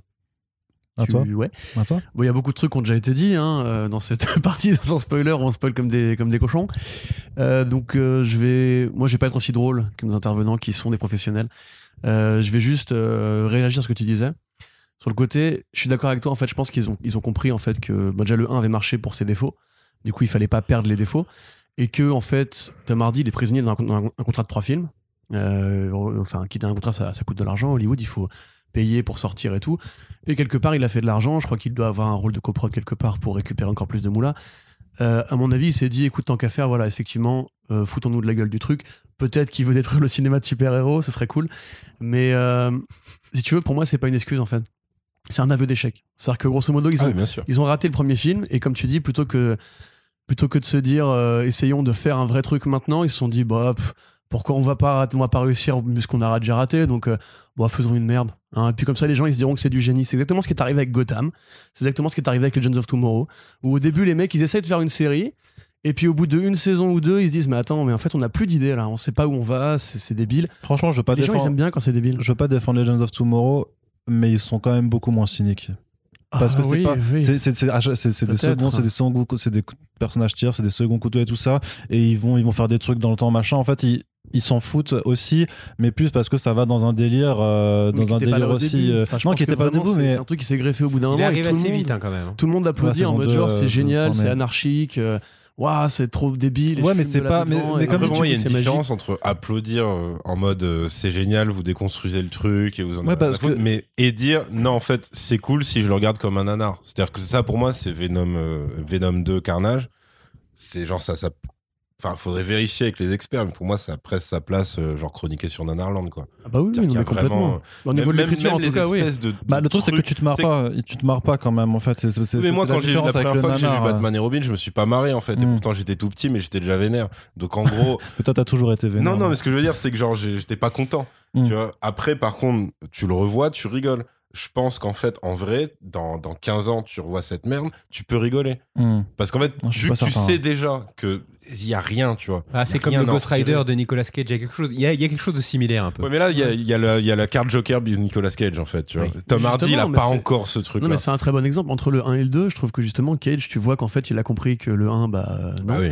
Et du coup, dans le 2, il essaie de se marrer. Et. Du coup, il fait le full Nicolas Cage, même pendant la promo, euh, il, est- il s'était grave foutu la gueule du film et tout. Même quelque part comme euh, Ant-Man 1 et 2, tu vois, la, la promo du 1, c'était assez carré et tout. Et ils ont vu que. euh, Mais c'était- après, c'était un Merde, peu euh, traumatisé par le départ de. ouais, ouais, Enfin, c'était particulier, quoi, tu vois. Mais tu vois, enfin, grosso modo, moi, juste cette, cette, cette excuse de euh, on a fait de la merde, mais on l'a fait volontairement, Genre, c'est consciemment. volontaire, ouais, ouais, non. C'est non, bah moi j'ai pas payé pour voir une merde en fait. Mm. Si tu veux, je sais quoi dire, mais il y a des gens qui aiment bien les comics et qui ont envie en fait qu'on prenne ça au sérieux. Ce que tu as dit tout à l'heure, c'est très c'est intéressant. euh, Rappelez-vous des vidéos de Karim Debache à l'époque où il existait, où il disait, en prenant je sais plus quel film, si ce film n'était pas une adaptation de jeu vidéo, il aurait été fait différemment. Euh, je crois que c'était Max Payne, tu vois, qui a un pareil, un truc adapté de, de plein d'œuvres de cinéma et tout, qui reprend des clichés de Die Hard, de, de John Woo, tout Polar, etc. Et en fait, c'est vrai que comme tu dis, c'est un jeu vidéo, donc il faut des espèces d'anges avec des, des ailes en feu à la con et tout. Et là, c'est pareil. Tu dis, c'est un film de comics. Les, fans de comics, ils aiment bien quand ça, rigole. Euh, nous, notre humour, il est un peu, cynique, blasé, en mode euh, en faire de la merde, on va, on va rigoler un peu. Et quelque part, c'est, vraiment, c'est envoyer un gros fion à tous les gens qui prennent en fait ce média au sérieux, qui espèrent depuis 10 ans un rebond qualitatif. Parce que Venom en comics, c'est pas marrant. Ça n'a jamais été marrant. Enfin, je veux dire, quand Venom il apparaît, c'est vraiment un adversaire Mmh. euh, racé, psychologique, euh, qui, est, bon, qui est un bourrin, un bourrin, qui est très musclé, etc. D'ailleurs, le- l'apparence bourrin de Venom vient de là, en fait, quand il change de. de- oui, parce de- que c'est un personnage aussi des années 90, donc euh, qui est aussi Ouais. dans. euh, dans, C'est un peu le Bane de Spider-Man. Oui, tu vois, et, puis, voilà. et, et puis, euh, il travaille de concert avec Brock, c'est-à-dire que Brock Mm. euh, a une, a une raison une de, haine, rais- de, il- de détester. C'est pour ça aussi que c'était que c'était vicié dès le départ, parce que Peter, euh, enfin, vu que Peter Parker n'existe pas dans, Mais dans oui. cet univers, et la motivation d'existence de, de, de Venom a, Ouais, très peu de sens, puisque voilà, c'est ça. Et en fait, Brock, tu le vois, il fait de la muscu. Enfin, vraiment, il est, il est, il c'est, c'est les nerfs à vif, tu vois. Euh, Mm. Il a des photos de, euh, il voit les photos photographiées par Peter Parker et Spider-Man. Le, le- gars, sans son symbiote, il est chelou, quoi. Mm. Brock, il fait peur, quoi. C'est une masse par rapport à Peter Parker. C'est un adulte, alors que Peter Parker, ouais, c'est un, gamin. jeune, ouais, ouais. Euh, et quand il fusionne avec, euh, avec le, le symbiote, ça devient cette créature qui logiquement fait peur. C'est-à-dire que oui. Venom, euh, euh, à aucun moment. Quand quand il y a même, même dans euh, la série, euh, il y a les, les- les touches d'humour, c'est vraiment de l'humour, mais très très noir, où en fait il essaie d'être un héros, mais il y a que lui qui y croit en fait. Il dit non, tu t'es un monstre. Et il en sauve, fait. il sauve un. Bah, t'as un peu cette scène-là dans le film aussi où il y a une nana qui se fait tirer son sac, le mec il a, va Venom arrive, il le bute. Et il Mm. lui dit Tenez, madame, votre sac, et rappelez-vous, nous sommes le protecteur et tout, avec sa gueule et sa bave et tout. La meuf, elle est terrifiée, tu vois. Ça, c'est de l'humour justement noir, mais Mm. je pense que tu pouvais aller vers là et tu pouvais même le faire sans Spider-Man en vérité. Parce que quand tu vois ce qu'a fait Donny Cates, qui pour le coup est un bon scénariste, quand il prend Venom, il n'y a pas vraiment beaucoup de présence arachnéenne dedans. Non, ouais. Il considère que Venom c'est un alien avec une mythologie à réinventer, donc il invente Null, il invente les dragons Clintar, il invente une origine où il y avait des, des soldats symbiotiques pendant le Vietnam et tout. Il invente même des vieux dragons mythologiques, nordiques, etc. En mode genre c'est un extraterrestre, on peut Ah, s'amuser, c'est un extraterrestre. même, même- c'est même plus fort que ça ce qu'il a fait Donny Cates. C'est- C'est-à-dire que il, il- il- il introduit l'origine de, de Venom dans Thor et, et- et en l'alliant le- à- même Ouais, à, à la la, genèse de, de Thor et euh, d'Odin, etc. et des dieux. Enfin, c'est ce qui a été fait à l'échelle de, de- des comic books sur la mythologie qui entoure Venom. Mais ils en sont, ils sont même pas, ils sont même pas capables d'en faire le centième de. de- Ouais, non, bah, ils l'ont pas fait. millième. Enfin, Non, je veux mais, dire, euh, mais comme on a dit, c'est-à-dire la naissance de Carnage, qui est déjà pour moi assez bâclé dans les Mm. comics, parce que c'est en mode, en gros, vu que le symbiote euh, est tellement content de retrouver Venom, en fait, il attend Il pas s'est d'avoir oublié. fini Ouais. la symbiose, et donc il laisse un vrai bout de Ouais. symbiote sur un barreau défoncé, quoi. Ça, mais qui rentre, en fait, il se coupe, après il se coupe, Et euh, voilà, voilà, en s'échappant. tues qui s'est- qui s'est on le voit même pas. Hein. Si vous C'est un flashback, ouais, la- case, on quatre, voit euh, même pas le symbiote peine, rentrer dans sa poche de trucs. Mm. Et comme tu disais, ça c'est un truc de malade aussi. Je veux dire, moi je veux bien qu'on prenne euh, Venom pour justement un ennemi de Spider-Man. Il faut ramener du coup le côté euh, urbain, super-héros, on enlève tout le côté alien. Mais putain, tout l'intérêt de Carnage justement, c'est que c'est pas un symbiote. C'est un, un, monstre qui est. Son sang a fusionné avec celui Ouais. du, avec la- l'ADN de symbiote. Ça. Et du coup, ça le rend plus, plus dangereux parce que déjà, c'est le Joker, il est fou, il veut juste tuer, il veut juste le chaos. Mais il est increvable. À chaque fois qu'on se débarrasse du symbiote, bah, tant qu'il a du sang, il peut le reproduire à l'infini. Et du coup, ça en fait un vilain qui est, qui est dangereux. Il y a même eu un crossover Batman-Spider-Man dans lequel. Enfin, Avec, oui, avec Oui, le Joker. voilà, c'est ça, avec le Joker. oui. Et justement, on les mettait sur un point de comparaison. Tout les scénaristes eux-mêmes faisaient ce rapprochement en mode genre, c'est quoi le Joker de. Est-ce que c'est Venom? Bah non, Venom, c'est plus le Bane. Mm. Mais du coup, c'est qui? Bah c'est forcément Carnage, parce que c'est le vrai tueur en série. Et quand tu Ils vois avaient ce que Kate a fait la derrière. supériorité du Joker, c'était cool. Oui, bah Mm. évidemment. bah, Qui, disait à Carnage, Je ouais, je suis qui le vend- Orson Welles du crime, et toi, t'es David là. Ça, c'était un bon crossover en vrai. hein. On vous le conseille. Mais du coup, voilà. Enfin, moi, en tant que fan de comics, parce que c'est un peu ma position euh, pour guider ce genre de production pourrie, parce que si jamais t'es pas fan de comics, au bout d'un moment, je pense que t'arrêtes de voir ces films parce qu'en vrai, t'as pas envie de te faire du. Il y a tellement de bons films en ce moment. Mm. Enfin, t'as le dernier, le dernier dueliste, là, enfin, The Last Duel. T'as Dune. euh, bon, bon, t'es pas terrible apparemment, mais bon, c'est quand même un niveau au-dessus, tu vois. Donc là, tu vas le voir reste du par cinéma. obligation. Là, on n'est pas, on n'est pas. Voilà, c'est ça. Mais, là, on est mais- face à du cynisme. Su... Là, si Mm. tu veux, il y a quand même un, un- un niveau, je trouve, de, de mépris du public. Déjà, le 1, c'est comme ça qu'on avait conclu. C'est moi, j'avais dit, euh, ça Mm. m'insulte, donc je suis pas content. Mais là, c'est pas que ça m'insulte, c'est que ça m'a insulté et que ça vient de parler en mode normal. Tu vois, en mode genre, je vais même pas m'excuser, ce genre. Tu te souviens quand j'étais en cité il y a deux ans Je te déteste encore. Et t'as envie de dire, mais, mais gros, mais non, mais je suis pas pardonné, moi, en fait. Donc fais un effort, mets-toi un peu en avant. Ah non, mais je te Ah, dis. tape dans le- dans le dos, moi, paye-moi une bière, Tu te souviens quand j'étais l'enchaîneur? Ah, c'était marrant. hein. tu vois, c'est plus ça. Ouais. Plus le mec, qui bah non, non, c'était pas ouf. Et le mec, mais si, quand même. Et il le refait. rigolé, parce hein. que là, il y a un truc aussi, c'est que le symbiote aussi est stupide. Parce que tu dis, mais attends, donc, le, le- bon, ok, même si c'est inexpliqué, ça restera du je m'en foutisme et tout, machin. Donc ça veut dire que le symbiote, là, dans le film, et ça, c'est pour moi, c'est ça le côté Jackass, Dumb and Number de, de leur euh, duo, si, Ou on peut- Food si on peut appeler Irene. ça comme ça. Ou Food Irene, ouais. C'est-à-dire qu'en gros, il se contrôle tellement pas que le mec, il est dans un comico. Et le symbiote sort de lui pour essayer de bouffer la tête de Mulligan, le flic. Et c'est lui qui fait non, non, non, machin. On dirait vraiment le, justement le fou d'Irène où tu sais, t'as, ah, je contrôle plus mon bras. Ouais, ou vraiment ça. T'as, ça, t'as, euh, quand il va voir Clétus, juste parce qu'il est susceptible. Donc l'autre, du coup, il sort le truc. Ce que Clétus ne voit pas, parce qu'en fait, Clétus n'a pas de réaction sur le fait qu'il y a une matière noire qui Ouais. les fait valdinguer. dans- C'est le goût de son sang. goût du c'est sang. juste le goût du sang qui le veut dire oh bah dis donc quand même et tout et le symbiote n'a jamais pris la peine de dire à Eddie ouais alors par contre au niveau de ton sang Oui, si quelqu'un non tu sais c'est juste et après il rentre chez lui normal genre Mais du coup, ça veut dire dès, dès ça qu'il se coupe, il y a possibilité qu'un rat ça euh, devienne symbiotique ou quoi. vu, bah, vu leur modification paresseuse Un en fait, moustique, il peut y avoir des moustiques Venom partout. À San Francisco, il de- voilà, c'est. c'est- Mais euh, ça, tu vois, je pense que c'est lié à un Puis ce qui est bizarre, c'est que techniquement, ici, il récupère du symbiote, enfin, si c'est du sang. C'est-à-dire que techniquement, le Oui, le Venom est aussi dans le sang, de voilà. Tom, et c'est qu'il faudrait que ça la même chose. Non, mais ce qui fait que ça c'est pour ça que, pour mais du coup, ça justifie le voilà. Carnage, parce que Carnage, il base basé sur le sang, d'où le rouge. Sauf que non, qu'en fait, rouge, c'est une race, enfin, c'est un, un niveau d'espèce euh, clintard, je sais pas, comme il y a les, les, les scarabées avec les taches dans, le- dans le dos. Enfin, faut qui- qu'il se pose des questions quand même, le symbiote de Venom, dans le film Venom, Ouais, parce que ouais. euh, vraisemblablement, toutes les, toutes les autres variations de lui-même sont beaucoup plus puissantes. Même et gamins. vachement. euh, Oui. il est, il est, c'est, c'est le loser de son espèce, il a raison. Bah, il le hein. disait, ouais, il disait ouais, que c'était un. Euh, Mais, mais je, je pense que ce défaut, et là il le retraite Comme il pour les acteurs, Eddie de euh, loser c'est une d'embrouille enfin. c'est comme pour les acteurs qui réagissent pas au, au surjeu de Tom Hardy, en fait, ou comme le fait que, voilà, que, que Cletus ne réagit pas au Mhm. fait qu'il y ait les tentacules qui, jaillissent. À mon avis, je pense que c'est un manque de, rigueur sur le tournage pour essayer d'intégrer ce qui va être fait en post-prod derrière, la voix off, etc. T'as des films où justement, tu sais, quand euh, t'as des personnages qu'on voit dans la tête, t'as un mec avec un porte-voix qui les fait, ou t'as une script girl hors champ qui les dit pour que tout le monde les entende et comprenne pourquoi la personne qui entend juste ça dans sa tête euh, va réagir de manière spé- spécifique, etc. pour justement se caler sur un autre jeu et tout. Là, à mon avis, je pense qu'ils ont même pas fait- même pas fait cet effort-là. Tu vois, c'est-à-dire que quand Cletus et Tom Hardy, qui sont quand même deux bons gros cabotins à eux deux, parce que c'est quand même les mecs qui ont le plus gros surjeu euh, dans les productions qu'ils ont fait, quand même, je veux dire, euh, Woody Harrelson, franchement, c'est un mec qui il est très bon. hein. Il a fait des très grands rôles, tu en es en est un par exemple, mais c'est aussi un mec qui a une armée de nanars affreux Ouais. où justement il est pas capable de se tenir droit, il court comme ça avec sa bouche en avant et ses grands yeux là. Et même dans le premier, tu sais, où il avait fait ces espèces de perruques de clown là. Ouais. Ah ouais. Déjà ils lâché pour une autre Ouais, et une autre, avec une houppette, et c'est Voilà, incroyable. c'est Tintin, c'est Tintin le colo. Et mais ça là, c'est à l'image justement, c'est à l'image du film hein. le costume qu'ils lui font, qui je trouve fait un peu cosplay de Tarantino des années 90, tu vois, avec la chemise, le truc un peu échancré, Putain, les bagouses oui. et tout. Tu dis, mais ils l'ont pris pour faire tueur né, c'est obligé. C'est le tueur sociopathe qui adore ce qu'il fait, qui s'amuse en tuant, qui a une copine qui est exactement comme lui, ils sont tous les deux tarés, ils vont se barrer en bagnole et tout, mais t'as limite. T'as envie de dire, mais vous insultez aussi Oliver Stone et Tarantino, là. ça ne va Mm. pas du tout. Mais d'ailleurs, ils sont emmerdés avec ça parce que Carnage est un tueur en série, Shriek aussi, et. euh, Enfin, Shriek, elle a passé toute sa vie enfermée. euh, Oui, donc, oui, euh, mais justement, c'est-à-dire qu'en fait, le moment où euh, ils sont censés être libérés et donc où ils peuvent donner, mais tu vois, libre cours à leur pulsion. Euh, leur plan machiavélique c'est de se marier dans ouais, une c'est de se église. marier dans une église et même elle, elle dit non mais mon chéri, je crois que tu vas un petit peu trop loin. Et alors c'est que vrai en mais plus oui, mais oui Elle lui dit juste ça. parce qu'il casse Ouais, le bâtiment il a cassé le bâtiment. Euh, alors qu'en fait, euh, quand ils sont en, en, en gros CGI toute pourrie dégueulasse là.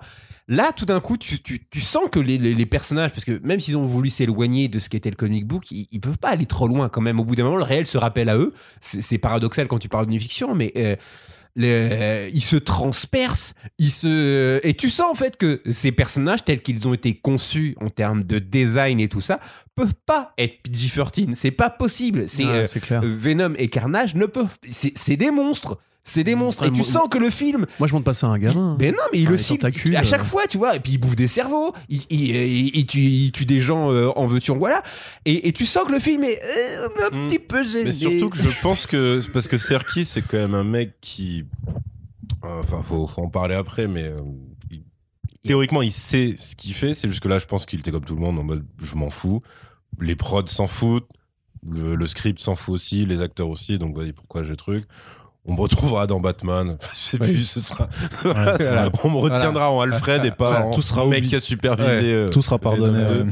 Mais, mais t'as as effectivement le moment de l'évasion de Carnage, où par exemple son entrée, elle est plutôt stylée. Mm. C'est-à-dire le truc où la porte euh, se fait défoncer, t'as une pénombre, t'as un mec qui essaie de partir, qui se fait chauffer par une grande Ouais, etc. ouais. Tu vois, ça, ça va. Et ça, ça pourrait presque être dans un bon film, Ouais. tu vois. Euh, sauf qu'après, effectivement, t'as le PG-13 qui rattrape, ce qui fait qu'il ne fait que projeter des gens. Et il fait des tornades. Et il fait des tornades. Alors ça, Comme c'est dans Sharknado. Alors ça là, voilà, par contre, la tornade, euh, tu sais pas d'où elle sort. hein. Mais attends, mais dis, on parle, on parle en spoiler. Oui, bon, Euh, on va dire, on va dire qu'on est en spoiler. Mais Ouais. c'est moi, c'est juste pour dire ouais. qu'il y a quand même un meurtre qui est stylé. C'est justement le coup de la langue qui fait très alien, qui rentre dans, Ouais, qui rentre dans la bouche garde. du gardien, Ouais. etc. Et tu dis, ouais, mais en fait, si vous savez filmer ça, parce que là, pour le coup, le cadre, il est bon, le plan, il est bon. Après, bon, lui, il est, il est moche à regarder.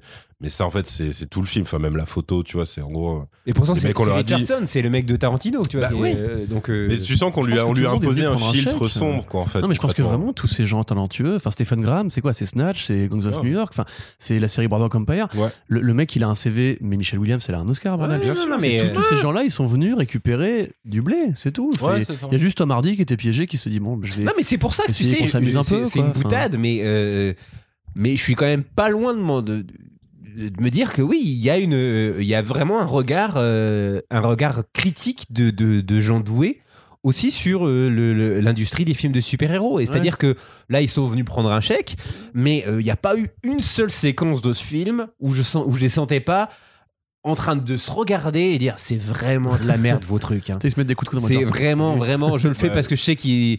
Mais, mais je suis pas dupe du tout. De... Et, et- et ça, quand tu commences à, être- à te sentir plus malin euh, à tous les niveaux que, le- que ce que tu adaptes. euh, Bah, Surtout quand t'as pas les moyens de, de faire ça. Parce qu'en fait, c'est c'est le même problème quand, quand tu te dis, ouais, genre, je vais, je vais prendre le, le point de vue effectivement un peu au-dessus, dire c'est quand même ridicule et tout. Mais qu'en fait, toi-même, t'es un con, ouais. bah, techniquement, tu peux pas. Parce que sinon, à ce moment-là, ça donne. Ne serait-ce que, ne serait-ce que techniquement Deadpool c'est ça hein. C'est pas autre chose que ça c'est Ryan Reynolds qui s'amuse alors après tu peux dire que ouais mais il est quand même réellement fan des comics et tout le fait est que le, ces films c'est ça mais ces films c'est ça et ils ont droit au gore ils ont droit à un certain niveau de vanne etc etc là c'est un film qui quand même prétend au titre euh, juste blockbuster euh, normal grand public mainstream communiqué comme ça. il est, hein. voilà, il est vendu comme ça, etc.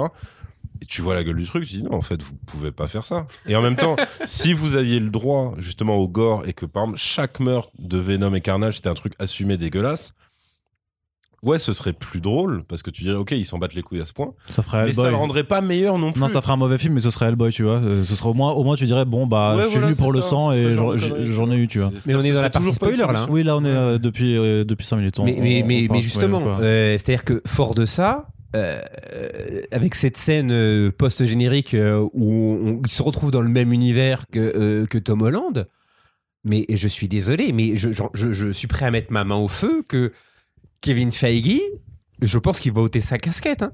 Euh, ça va peut-être être la seule fois où il va, mais jamais de la vie. Alors, alors, alors, alors- non, parce qu'en fait, juste faut faire le- le mini historique de parce que ça c'est un truc que Sony voulait évidemment depuis le premier deal et c'est un truc que Feige refusait absolument. Et ils- en fait, ils ont gagné du terrain petit à petit, petit à petit. C'est vraiment à chaque fois dans des coups très vicelards. Ouais. C'est-à-dire que les mecs ils disent bon ok, mais techniquement, on a le droit d'utiliser un méchant de Spider-Man dans un de nos films dérivés où on n'a pas le droit d'utiliser Spider-Man. Donc du coup, ils ont balancé Michael Keaton direct dans le premier trailer de Mobius. Mais on sait toujours, mais on sait toujours pas officiellement qui. Non, qui- mais qui- c'est- mais c'est- ouais. Ouais, mais ça, c'est- mais t'es c'est obligé de te poser la C'est question. uniquement pour pour pour Pour faire ne serait-ce causer. que Ouais, pour- susciter ouais, pour les discussions sur les réseaux sociaux et dans les commentaires. De toute YouTube. façon, c'est le cas. vois, Avec, Ils avancent comme ça. C'est vraiment, mais c'est vraiment ce que tu disais. Depuis le, le- tout, euh, depuis le tout début juste de, de cet univers euh, partagé, euh, donc Venom et puis Morbius et Venom 2, euh, à chaque fois, le sujet de discussion principal n'a jamais été le film en lui-même, mais son possible lien avec le MCU. Parce que déjà, dès le premier Venom, c'était ouais, il y avait des, des, des mecs qui disaient ouais, vous allez voir, il y a un caméo de Tom Holland dedans, machin, tu vois. Et, et- et toujours, Mais- toujours mais les d'où le fait discussions. que je pense qu'ils ont fait leaker exprès, enfin pas leaker exprès, mais Avec Ah, pour moi, 15 c'est sûr, c'est sûr. C'est sûr, euh, non, oui, bien sûr, ils ont- Attends, bien tu fais- savoir. quoi. Tu fais 50 projections, enfin tu fais euh, là euh, 15 projections euh, spectateurs euh, en advance, euh, fan event, je sais pas quoi déjà, donc Ah, pour voilà. des gars voilà ultra ultra déter et tout ça. Euh, après la première séance, tu fais une campagne d'affichage en disant euh, pas de spoiler, pas de spoiler. C'est c'est comme c'est comme dire à un gamin ne mange pas les chocolats Oui. qui sont accessibles à ton rat. chocolat. Voilà.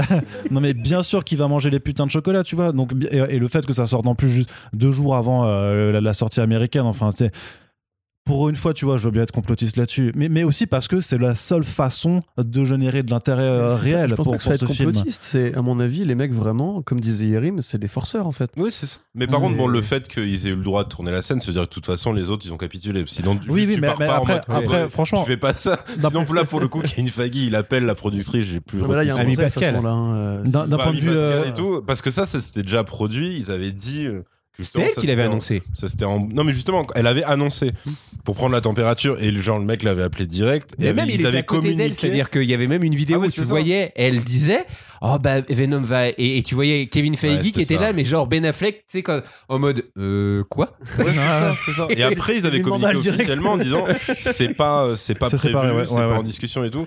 Après, ce qui s'est passé, c'est qu'à l'été 2019, Huit, quand non, non 2019, quand ils ont sorti justement euh, Far From Home et qu'il y avait cette fameuse embrouille euh, où ils disaient qu'ils arrêtaient euh, et que Sony mettait euh, le le euh, euh, coup près en disant s'il fait pas un milliard, euh, on arrête tout après ou je sais pas quoi, et qu'après il y a eu le fameux storytelling autour de Si Tom Holland- reviens, j'arrête tout. de, de Tom Holland qui, qui aurait appelé les deux, qui ont fait non les gars, faut qu'on soit tous potes et tout ça.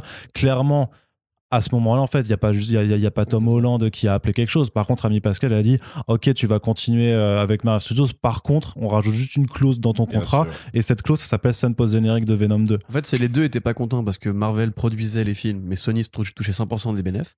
Mm. Et euh, bah, Sony voulait euh, que Marvel continue à le faire. Donc Marvel a dit on arrête, vous payez votre partie. Et là, ils ont C'est Sony ce qui a mis la pression, c'est pas Marvel Studios, hein, c'est Sony qui avait mis la pression. Oui, ce vraiment. que je veux dire. Après, ça, Bah, c'était dans, non. dans le cadre de cette conversation-là. Et après la négociation, on savait pas s'ils avaient décidé en commun de faire ce crossover-là, parce que c'est toujours pas annoncé. Mais ils avaient dit, on s'est entendu, donc Spider-Man va rester chez Marvel Studios et on va équilibrer les comptes pour que chacun paye sa part et tout. Et a priori, du coup, le levier de négociation, ça a été, ok, on veut bien payer une partie du budget de production. Mais en échange, vous nous laissez Tom Holland pour euh, faire des films Spider-Man. C'est ça. Et du coup, bah, Kevin Feige, c'est un employé, il va fermer sa gueule. Quoi. C'est- Oui, non, mais de toute façon. Je pense mais- que l'ami Pascal lui a rappelé, euh, écoute, euh, je, te, tu- je te rappelle que t'étais le garçon de Ouais. café il y a- il y, a Ouais. encore 10 ans. Non, mais de toute façon, même euh, toute la fin de, de, de Venom, euh, ils ont une pseudo-conversation euh, Oui. sur une plage en CGI, c'est-à-dire que, genre, oh même là, pas. ouais. Même pas vu le prix que ça, vu, vu le prix, de, vu le budget du film.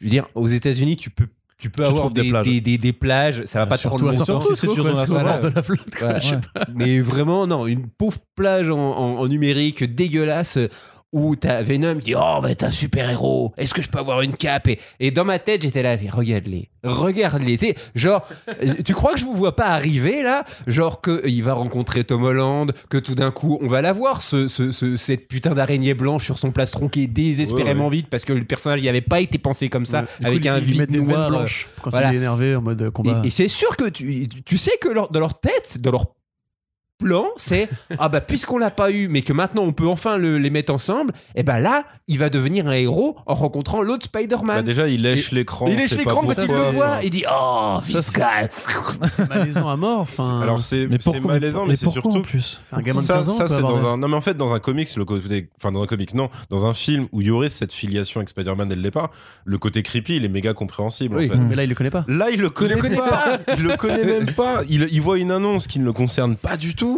T'as- parce que du coup, il intègre évidemment l'annonce de Jameson et c'est ça, c'est ça qu'il voit dans Donc c'est la fin de Far From Home. Alors moi, je pense que malgré tout, c'est une dédicace. Ah mais euh, je crois même que ça va plus loin que ça, c'est-à-dire que euh, euh, je pense qu'on est on est tombé dans un délire mais euh, euh, qui n'a même plus de nom, c'est-à-dire que euh, euh, quand euh, Venom parle à Eddie Brock sur son lit, il lui dit mais euh, j'ai accès au cerveau de la ruche, on voit des trucs, Ouais. on a vu des trucs que ton cerveau cool, il humain lui en a jamais parlé avant. Ouais, il- bien tu ne comprendrais même pas. Il fait bah, vas-y, vas-y, montre-moi.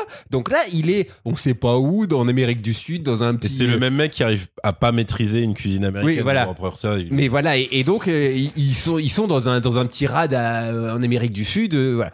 Et hop, le gars lui, il lui montre ce qu'il a vu en tant qu'alien. Euh, et tout d'un coup, il change de dimension. Ouais, c'est ça. Il change de dimension. Donc tu te dis, mais attends, parallèle, compagnie. est-ce que c'est un pouvoir de Venom? On s'en bat les couilles. Ou est-ce que vous êtes déjà en train? Et, et je pense que c'est ça, de me dire, euh, en fait, euh, le, le prochain Spider-Man a déjà eu lieu, avec Spider-Man qui se promène de dimension en dimension avec Doctor Strange. On a anticipé ça. Et, euh, et c'est comme ça que Venom se retrouve dans le même monde que. Mais on Non, va vous mettre une ça, vidéo du, du précédent. Donc au niveau chronologique, c'est à tous les mots. À- Ah, Rien que mais sur cette oui, scène. Mais oui, c'est vrai. Bah, parce moi- que, moi, parce que pour moi, que le, le- le truc rouge, en fait, c'est le sort de Doctor Strange qui capote euh, parce que Peter Parker ça. fait de la merde. fait de la merde. Mais c'est vrai que du coup, la télé diffuse un truc. Par contre, Elle après, diffuse- après peut-être que c'est juste un reportage pour dire où est passé Spider-Man parce qu'on se rappelle qu'il y a 5 mois, il avait été outé. Ouais. machin, non, tu non, vois, non, c'est. Ce euh, que tu vois, c'est le reportage, le reportage reportage de la fin de la fin de. Oui, mais du coup, c'est vrai que ça marche. Oui, mais je veux dire, ça, pourrait être une rediffusion. Je veux dire, c'est pas forcément du direct. Tu vois ce que on va pas, raconter d'histoire. C'est des mecs qui ont écrit ça parce qu'au moment où ils l'écrivent, ils savent qu'ils ont le droit Ouais, enfin de ça, oui, ça. dans l'MCU. Ils ne savent pas comment, donc ils l'écrivent comme ça. Et d'ailleurs, pour moi, juste sur ce passage-là, pour moi, je suis persuadé que euh, le deal, en fait, par rapport à ça, c'est que Venom, effectivement, peut avoir droit à Des un caméo dans. Doctor Strange truc, mais qu'à la fin de Doctor Strange, ils vont rétablir le truc et que Il Venom, il va, il va repartir dans, dimension. dans- dans sa dimension de merde. hein. Mais c'en est à tel point Je- que je dans, sûr. dans le film, euh, donc avant cette scène post-générique qui, je pense, a vraiment été écrite après, euh, Ouais, très tard dans la production, ouais. Euh, t'as le moment où en fait euh, Eddie lit la lettre de Cletus. Donc c'est la lettre qu'il faut lire comme ça et Ah tout. bah oui. Et à un moment donné, Le il, moment où et Cletus a écrasé voilà. une araignée. Et il dit, ça. il dit tous les personnages ont une origine. Et il écrase une araignée pile quand il dit ça. Ouais. En mode genre, on n'a pas besoin de Spider-Man, on crée un univers, il est. Ça, c'est vraiment le même du, Ouais. du, du sketch parodique où t'as un mec qui parodie un réalisateur qui fait Ouais, des réalisateurs qui utilisent le sous-texte. Je pense que c'est des lâches. c'est moi, c'est moi, je vais écrire. Donc, Cletus Cassadic et Carnage, au moment où il dit tout le monde a une origine, il va écraser une araignée. Et là, tu fais, putain, les mecs. Et que bien en enfin, plus Venom retourne bien pour la, Ouais. la caresser, Ouais, en ouais, mode ouais, genre bien euh, tu n'existes pas. Et à la fin ils disent quand même non mais c'est bien Spider-Man en vrai, crossover. c'est terrible. Et après, je pense qu'il y a une directive d'Ami Pascal, c'est que du coup, la chambre, la dimension de la chambre d'hôtel, de, je veux dire la dimension, euh, le, Le décor, la taille ouais. de, de la chambre d'hôtel de Eddie change, elle devient un poil plus spacieuse et plus classe. Oui. Ouais. Et donc là, t'as un, t'as un mec un peu gros qui Oui. arrive. Je pense que c'est censé être Kevin Feige parce qu'il dit Qu'est-ce que vous faites dans ma chambre Oui. Qu'est-ce Ouais. que vous Ouais. faites dans ma putain de Ouais, chambre mais Et Venom dit Désolé, Désolé, je sais pas. je euh, sais c'est pas. que- Oui.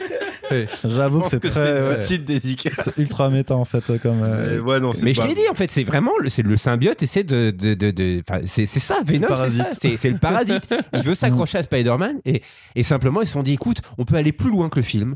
On peut en faire une expérience méta. Et euh, je pense que on n'est pas prêt, en fait, pour euh, euh, Venom 3 ou 4. Je pense qu'au bout d'un moment, il y a quelqu'un qui va me dire eh bien, tout ça, c'était voulu. Ah, mais moi, je pense que dans Venom 4, il peut faire un caméo dans, dans une saison de validé. Enfin, je serais pas étonné, tu vois. c'est vraiment. T'en as un stade où clairement.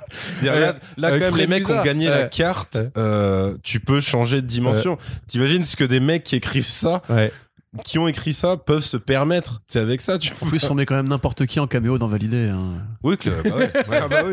je peux t'en parler. ouais. N'est-ce pas, il ça. Bah, tout à fait. Mais après en plus tout le film regarde de ce côté méta débile, tu vois, bah, le simple fait qu'ils disent Carnage tout le temps, Carnage, Carnage. Oui, Carnage. alors oui, non, mais il y a ça. dans oui, le donc, un, je je crois que disais- Williams qui disait I'm sorry for Venom. Et Ouais. que là, mais t'es carrément, même ce mardi, qui veut divorcer de Venom en mode genre, j'en ai marre de ta gueule, tu me saoules Mm. depuis que t'es dans ma vie, tu me pourris la vie. Si c'est lui qui a vraiment écrit cette scène, est-ce qu'il n'y a pas aussi Mais un Mi- Michel, Mi- Williams, qui est à la fois qui a, qui a quand même le mérite d'être à la fois l'un des personnages les plus transparents ever, et aussi d'accumuler les moments d'écriture les plus gênants du, film et de, de concentrer du coup sur l'attention sur à Voilà. ce moment-là, parce un que seul bon moment. Mais vraiment un seul, c'est au resto quand euh, elle crame qu'en fait euh, il lui ment complètement quand il dit non mais ouais, il est plus. qu'elle en fait ouais. Venom est là, je sais et quoi. fait ok et que du coup elle fait je m'adresse à toi Mm. à Venom et tout genre prends soin d'Eddie Hmm. c'est le seul truc à peu près bien écrit qu'elle qui sort de sa bouche Ouais, mais Tout le mais- reste- mais mais mais il y, a- y a rien qui va parce que déjà euh, qui dans la vraie je, je sais on est dans un univers de fiction avec des aliens et des trucs machin donc la suspension de crédulité et tout il faut il faut y aller avec un ça mais qui appelle son ex pour lui dire viens on va au resto et je vais t'annoncer que je vais me Et marier sois contente pour moi. ouais C'est qui, ah non, qui, non, qui, mais- qui, qui, qui fait, qui Et fait parce vraiment ça dans la vie Qui va se battre pour elle en fait. Je crois que Mais j'ai non, mais non, parce qu'à ce mais moment, non, elle serait absolument retournée pas. avec, euh, elle serait retournée avec Mais lui. je pas, parce Mais qu'après, il y oui. a un moment donné où, euh, où euh, elle lui fait, tu vois, t'abandonnes sur tout et lui répond, ok, très bien, n'épouse pas Dan. Euh, et du coup, je sais pas tout le dialogue- Oui, le dialogue comme, oui, mais ça, Non, mais comme attends, après, il te montre que Dan, finalement, bah, c'est quelqu'un qui il essaie quand même de Ouais, bien ouais, faire. c'est comme dans le 1, c'est un bon gars. Euh, bah, du coup, euh, tu te dis, bah, qu'est-ce que tu fais qu'est-ce que, Pourquoi tu l'as appelé pour. Ouais. C'est- parce que Dan, franchement, enfin, enfin, déjà, franchement, je me dis, déjà, c'est, c'est pourquoi, pourquoi personne fait ça. Tu vois, moi, je veux bien des aliens, mais mais il y a personne, personne n'appelle son ex pour dire, viens, on va au resto et je vais te dire que je vais me marier. Ensuite, ce, ce côté, ce côté là, dans la scène de l'épicerie avec Madame Cheng, je sais pas quoi, qui a son maquillage, je sais Oh pas. là là là Là, de, de l'enfer. Ah oui, Le CGI de l'enfer. horrible. Ouais, ouais, Attends, avant d'arriver là, faut, faut dire donc c'est le moment où en fait le symbiote s'est séparé. Ouais, de nouveau, ouais, ouais. Donc voilà, scène de séparation, c'est ouais pour moi ouais c'est c'est jackass quoi. C'est. euh, Ouais. Ouais, quand il jette, quand il jette la pas fenêtre et jeter tout. mon écran Ouais, plat. c'est ça. Si. Ouais, Moi, je Et vais qu'est-ce jeter que le tu poulet. fais Je vais défoncer ta euh, ta, moto, ouais, ta moto, ouais. Je vais. Attends, mais lui, il menace de, tuer son poulet. Oui. Cher, parce qu'il ne mange que du chocolat et des poulets. Mais pas ceux-là, Sonny et Cher, parce que c'est c'est ses potes. C'est de Ouais. Non, mais il faut quand même. C'est parce que je sais bien qu'à chaque fois qu'on fait des podcasts sur Venom, sais, mais en plus, T'as des, des lecteurs de, de comics qui doivent se dire Oh, mais ils sont un peu de rien. Mais quand même, euh, euh, si vous aimez Venom, est-ce qu'à un moment donné, si, quand vous avez découvert ce personnage en comics, si jamais j'étais venu vous voir, vous n'avez pas encore vu les films, et je vous avais dit un jour, Venom, son kiff, ça sera du chocolat et manger des poules, mais il y en a deux qu'il pourra pas manger, Sonny and Cher, parce que c'est ses potes. Vous m'auriez, mais je pense que vous m'auriez pourri ma race. Mais surtout qu'en plus, on t'aurait dit, mais comment on en est arrivé là Je veux dire, parce qu'en fait, à la base, ils bouffent des cerveaux. Tu Mais ça, c'est les zombies qui font ça. Non, mais en fait, ce Venom-là bouffe Ouais. des cerveaux et c'est que comme ça, sinon il est pas bien. Mm. C'est-à-dire que limite, Ouais. c'est un- c'est une faiblesse et tout après. Ça, C'est du subutex. Alors, Le, chocolat, c'est le, le chocolat et les poulets. ce qui est génial, c'est que même sur ce point-là, ils arrivent à en faire n'importe quoi parce qu'en fait, ils peuvent plus ou moins se sevrer à volonté, mais des fois oui, des fois non. Enfin, Oui, pas vraiment pourquoi. Des, des fois, il est en état genre de, de junkie qui a besoin de son truc et qui perd toutes ses forces. Et après, mais après, sinon, il peut continuer à faire T'as n'importe t'as quoi. quand même donc, le euh, moment génial où euh, il, voilà, il a vaincu Carnage, c'est le combat Mhm. final, blablabla. Il bouffe, genre il lui arrache le symbiote après lui avoir bouffé le cerveau. Il bouffe le symbiote aussi. Tu sais, tu fais, d'accord, donc en fait, c'est c'est quoi Enfin, parce que là, il l'absorbe pas, il le bouffe Ouais, aussi. c'est ça. Il le bouffe sans prendre ses pouvoirs, sans- sans, grossir. tu vois, y a rien. enfin. C'est juste en gros, des fois, ce mec va bouffer à peu près tout, euh, Ouais. tout ce qu'il considère comme hostile en face de lui. Et et du tout. coup, Et avec ouais. zéro goutte de sang. Mais pour revenir sur Michelle Williams, donc de- de- Ah oui. non mais le deuxième passage de euh, ultra gênant quand justement elle se rend compte qu'elle est en train de parler à Venom qui est donc euh, ma- Madame Chang Mm. et puis que vu qu'elle n'arrive pas à le convaincre de revenir, elle commence à lui faire un numéro de drague mais de l'enfer en lui faisant du ah j'aime quand tu es fort ou que tu te transformes machin avec en plus le re- mais le regard aussi. Bah, c'est des- Et c'est c'est la- clairement un porno des années ouais, 60. ouais c'est ça, mais c'est ça, mais c'est Oh, montre-moi ta tentacule. ouais c'est ça, mais c'est tellement C'est vrai que t'étais tellement fort et sexy quand tu Ouais c'est ça, là, c'est horrible. Ce qui est bien, c'est que le symbiote passe vraiment pour un enfant. Ah, mais de toute façon, il est C'est- écrit comme oui, un enfant, oui, hein, oui. euh. C'est- C'est-à-dire que là, t'as t'as la confirmation. c'est-à-dire Corentin, il est débile, en fait. C'est vraiment. le- Corentin supposait en off en fait que le film avait été écrit par un enfant de 12 ans quoi vraiment mais euh, Bah. D'où ma supposition que c'est- Tom Hardy est retombé dans l'alcool, etc. C'est c'est Ouais, toujours, c'est- c'est une piste très crédible à mon avis. Hein, parce que, non, mais très, enfin, très honnêtement. Et encore 12 ans, je suis sûr. Parce qu'il disait, que parce qu'il disait par, par- écrit par un enfant de 12 ans qui est tout seul à l'école parce qu'il a pas d'amis et que ses parents l'envoient en colo. Donc je lui ai dit, non, calme-toi parce que c'est mon vécu et j'aurais pas écrit une merde pareille à 12 ans, tu vois. Donc, donc, genre, c'est peut-être un gamin un peu plus jeune. Désolé. quand, quand euh, même, tu vois, mais c'est. Euh, mais, tu, tu vois, typiquement, un truc qui, pour le coup, dans les comics, ils auraient pu reprendre cette leçon-là. Euh, en général, quand les comics Venom, c'est Eddie qui les narre. C'est-à-dire que t'as les cases de narration, ouais. c'est Eddie qui les narre. Et il dit The Other Guy quand il parle de- Mm. du symbiote. Il dit pas Venom, parce que Venom, c'est l'union des deux. C'est la fusion des deux qui crée le Venom. C'est le symbiote, c'est un symbiote. Il a pas de voix à lui jusqu'à récemment. Il commence vraiment à parler maintenant. Et oui, c'est ça- que le la fin du premier film était censé introduire. C'était peut-être ça, le moment où ils auraient compris le personnage, c'est que à la toute fin, t'as le We are Venom. Oui, voilà, c'est ça.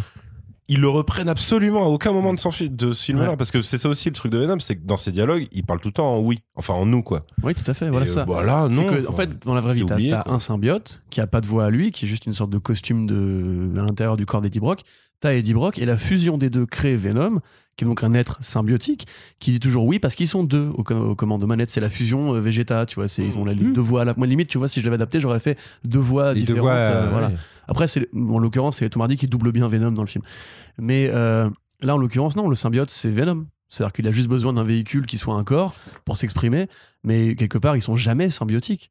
Dans tout le film, ils, sont, ils, font, ils passent leur vie à s'engueuler, ils sont jamais contents, ils sont jamais d'accord, ils sont pas potes, alors que dans les comics Venom, tu peux prendre le, symbiote comme une sorte d'allégorie de la dépendance, euh, comme une allégorie même du dopage, comme tu vois, parce que ça le rend agressif, ça le rend méchant. Et même, c'est-à-dire que souvent, c'est le symbiote qui est plus, faiblard euh, en termes de détermination que Eddie. C'est Eddie qui soutient le symbiote parce qu'il y, a- énormément de, scènes dans le comics où le symbiote euh, tout seul, ou quand ensuite ils introduisent, quand Donny Cates a introduit Null et tout ça, euh, il, a du, il a du mal à, à ne, à résister euh, au, au fait que bah, Null soit le dieu des symbiotes, Ouais. etc. Et c'est Eddie qui, euh, qui est beaucoup plus charismatique et qui, a, qui a plus de volonté, qui arrive oui. à le ramener vers lui, à lui dire mais attends, tu, ensemble, on est plus fort.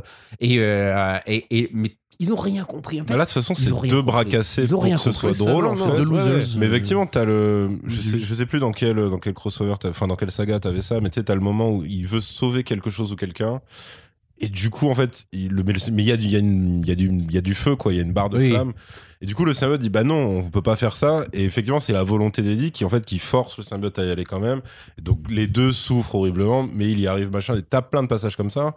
T'as l'inverse, t'as quand Eddie euh, le renvoie parce qu'il a le cancer et tout, et le, du coup, le symbiote euh, est super triste Oui. parce qu'au départ, il ne veut pas partir. Enfin, tu vois, en fait, t'as plein de trucs. Là, t'as- une version pour enfants de ça, mais pour enfants attardés. Attardé, C'est-à-dire ouais. que Avec le symbiote qui fait des doigts d'honneur sur une cycliste. Enfin, ouais, voilà, voilà, c'est ça, tu vois, ce, genre de truc.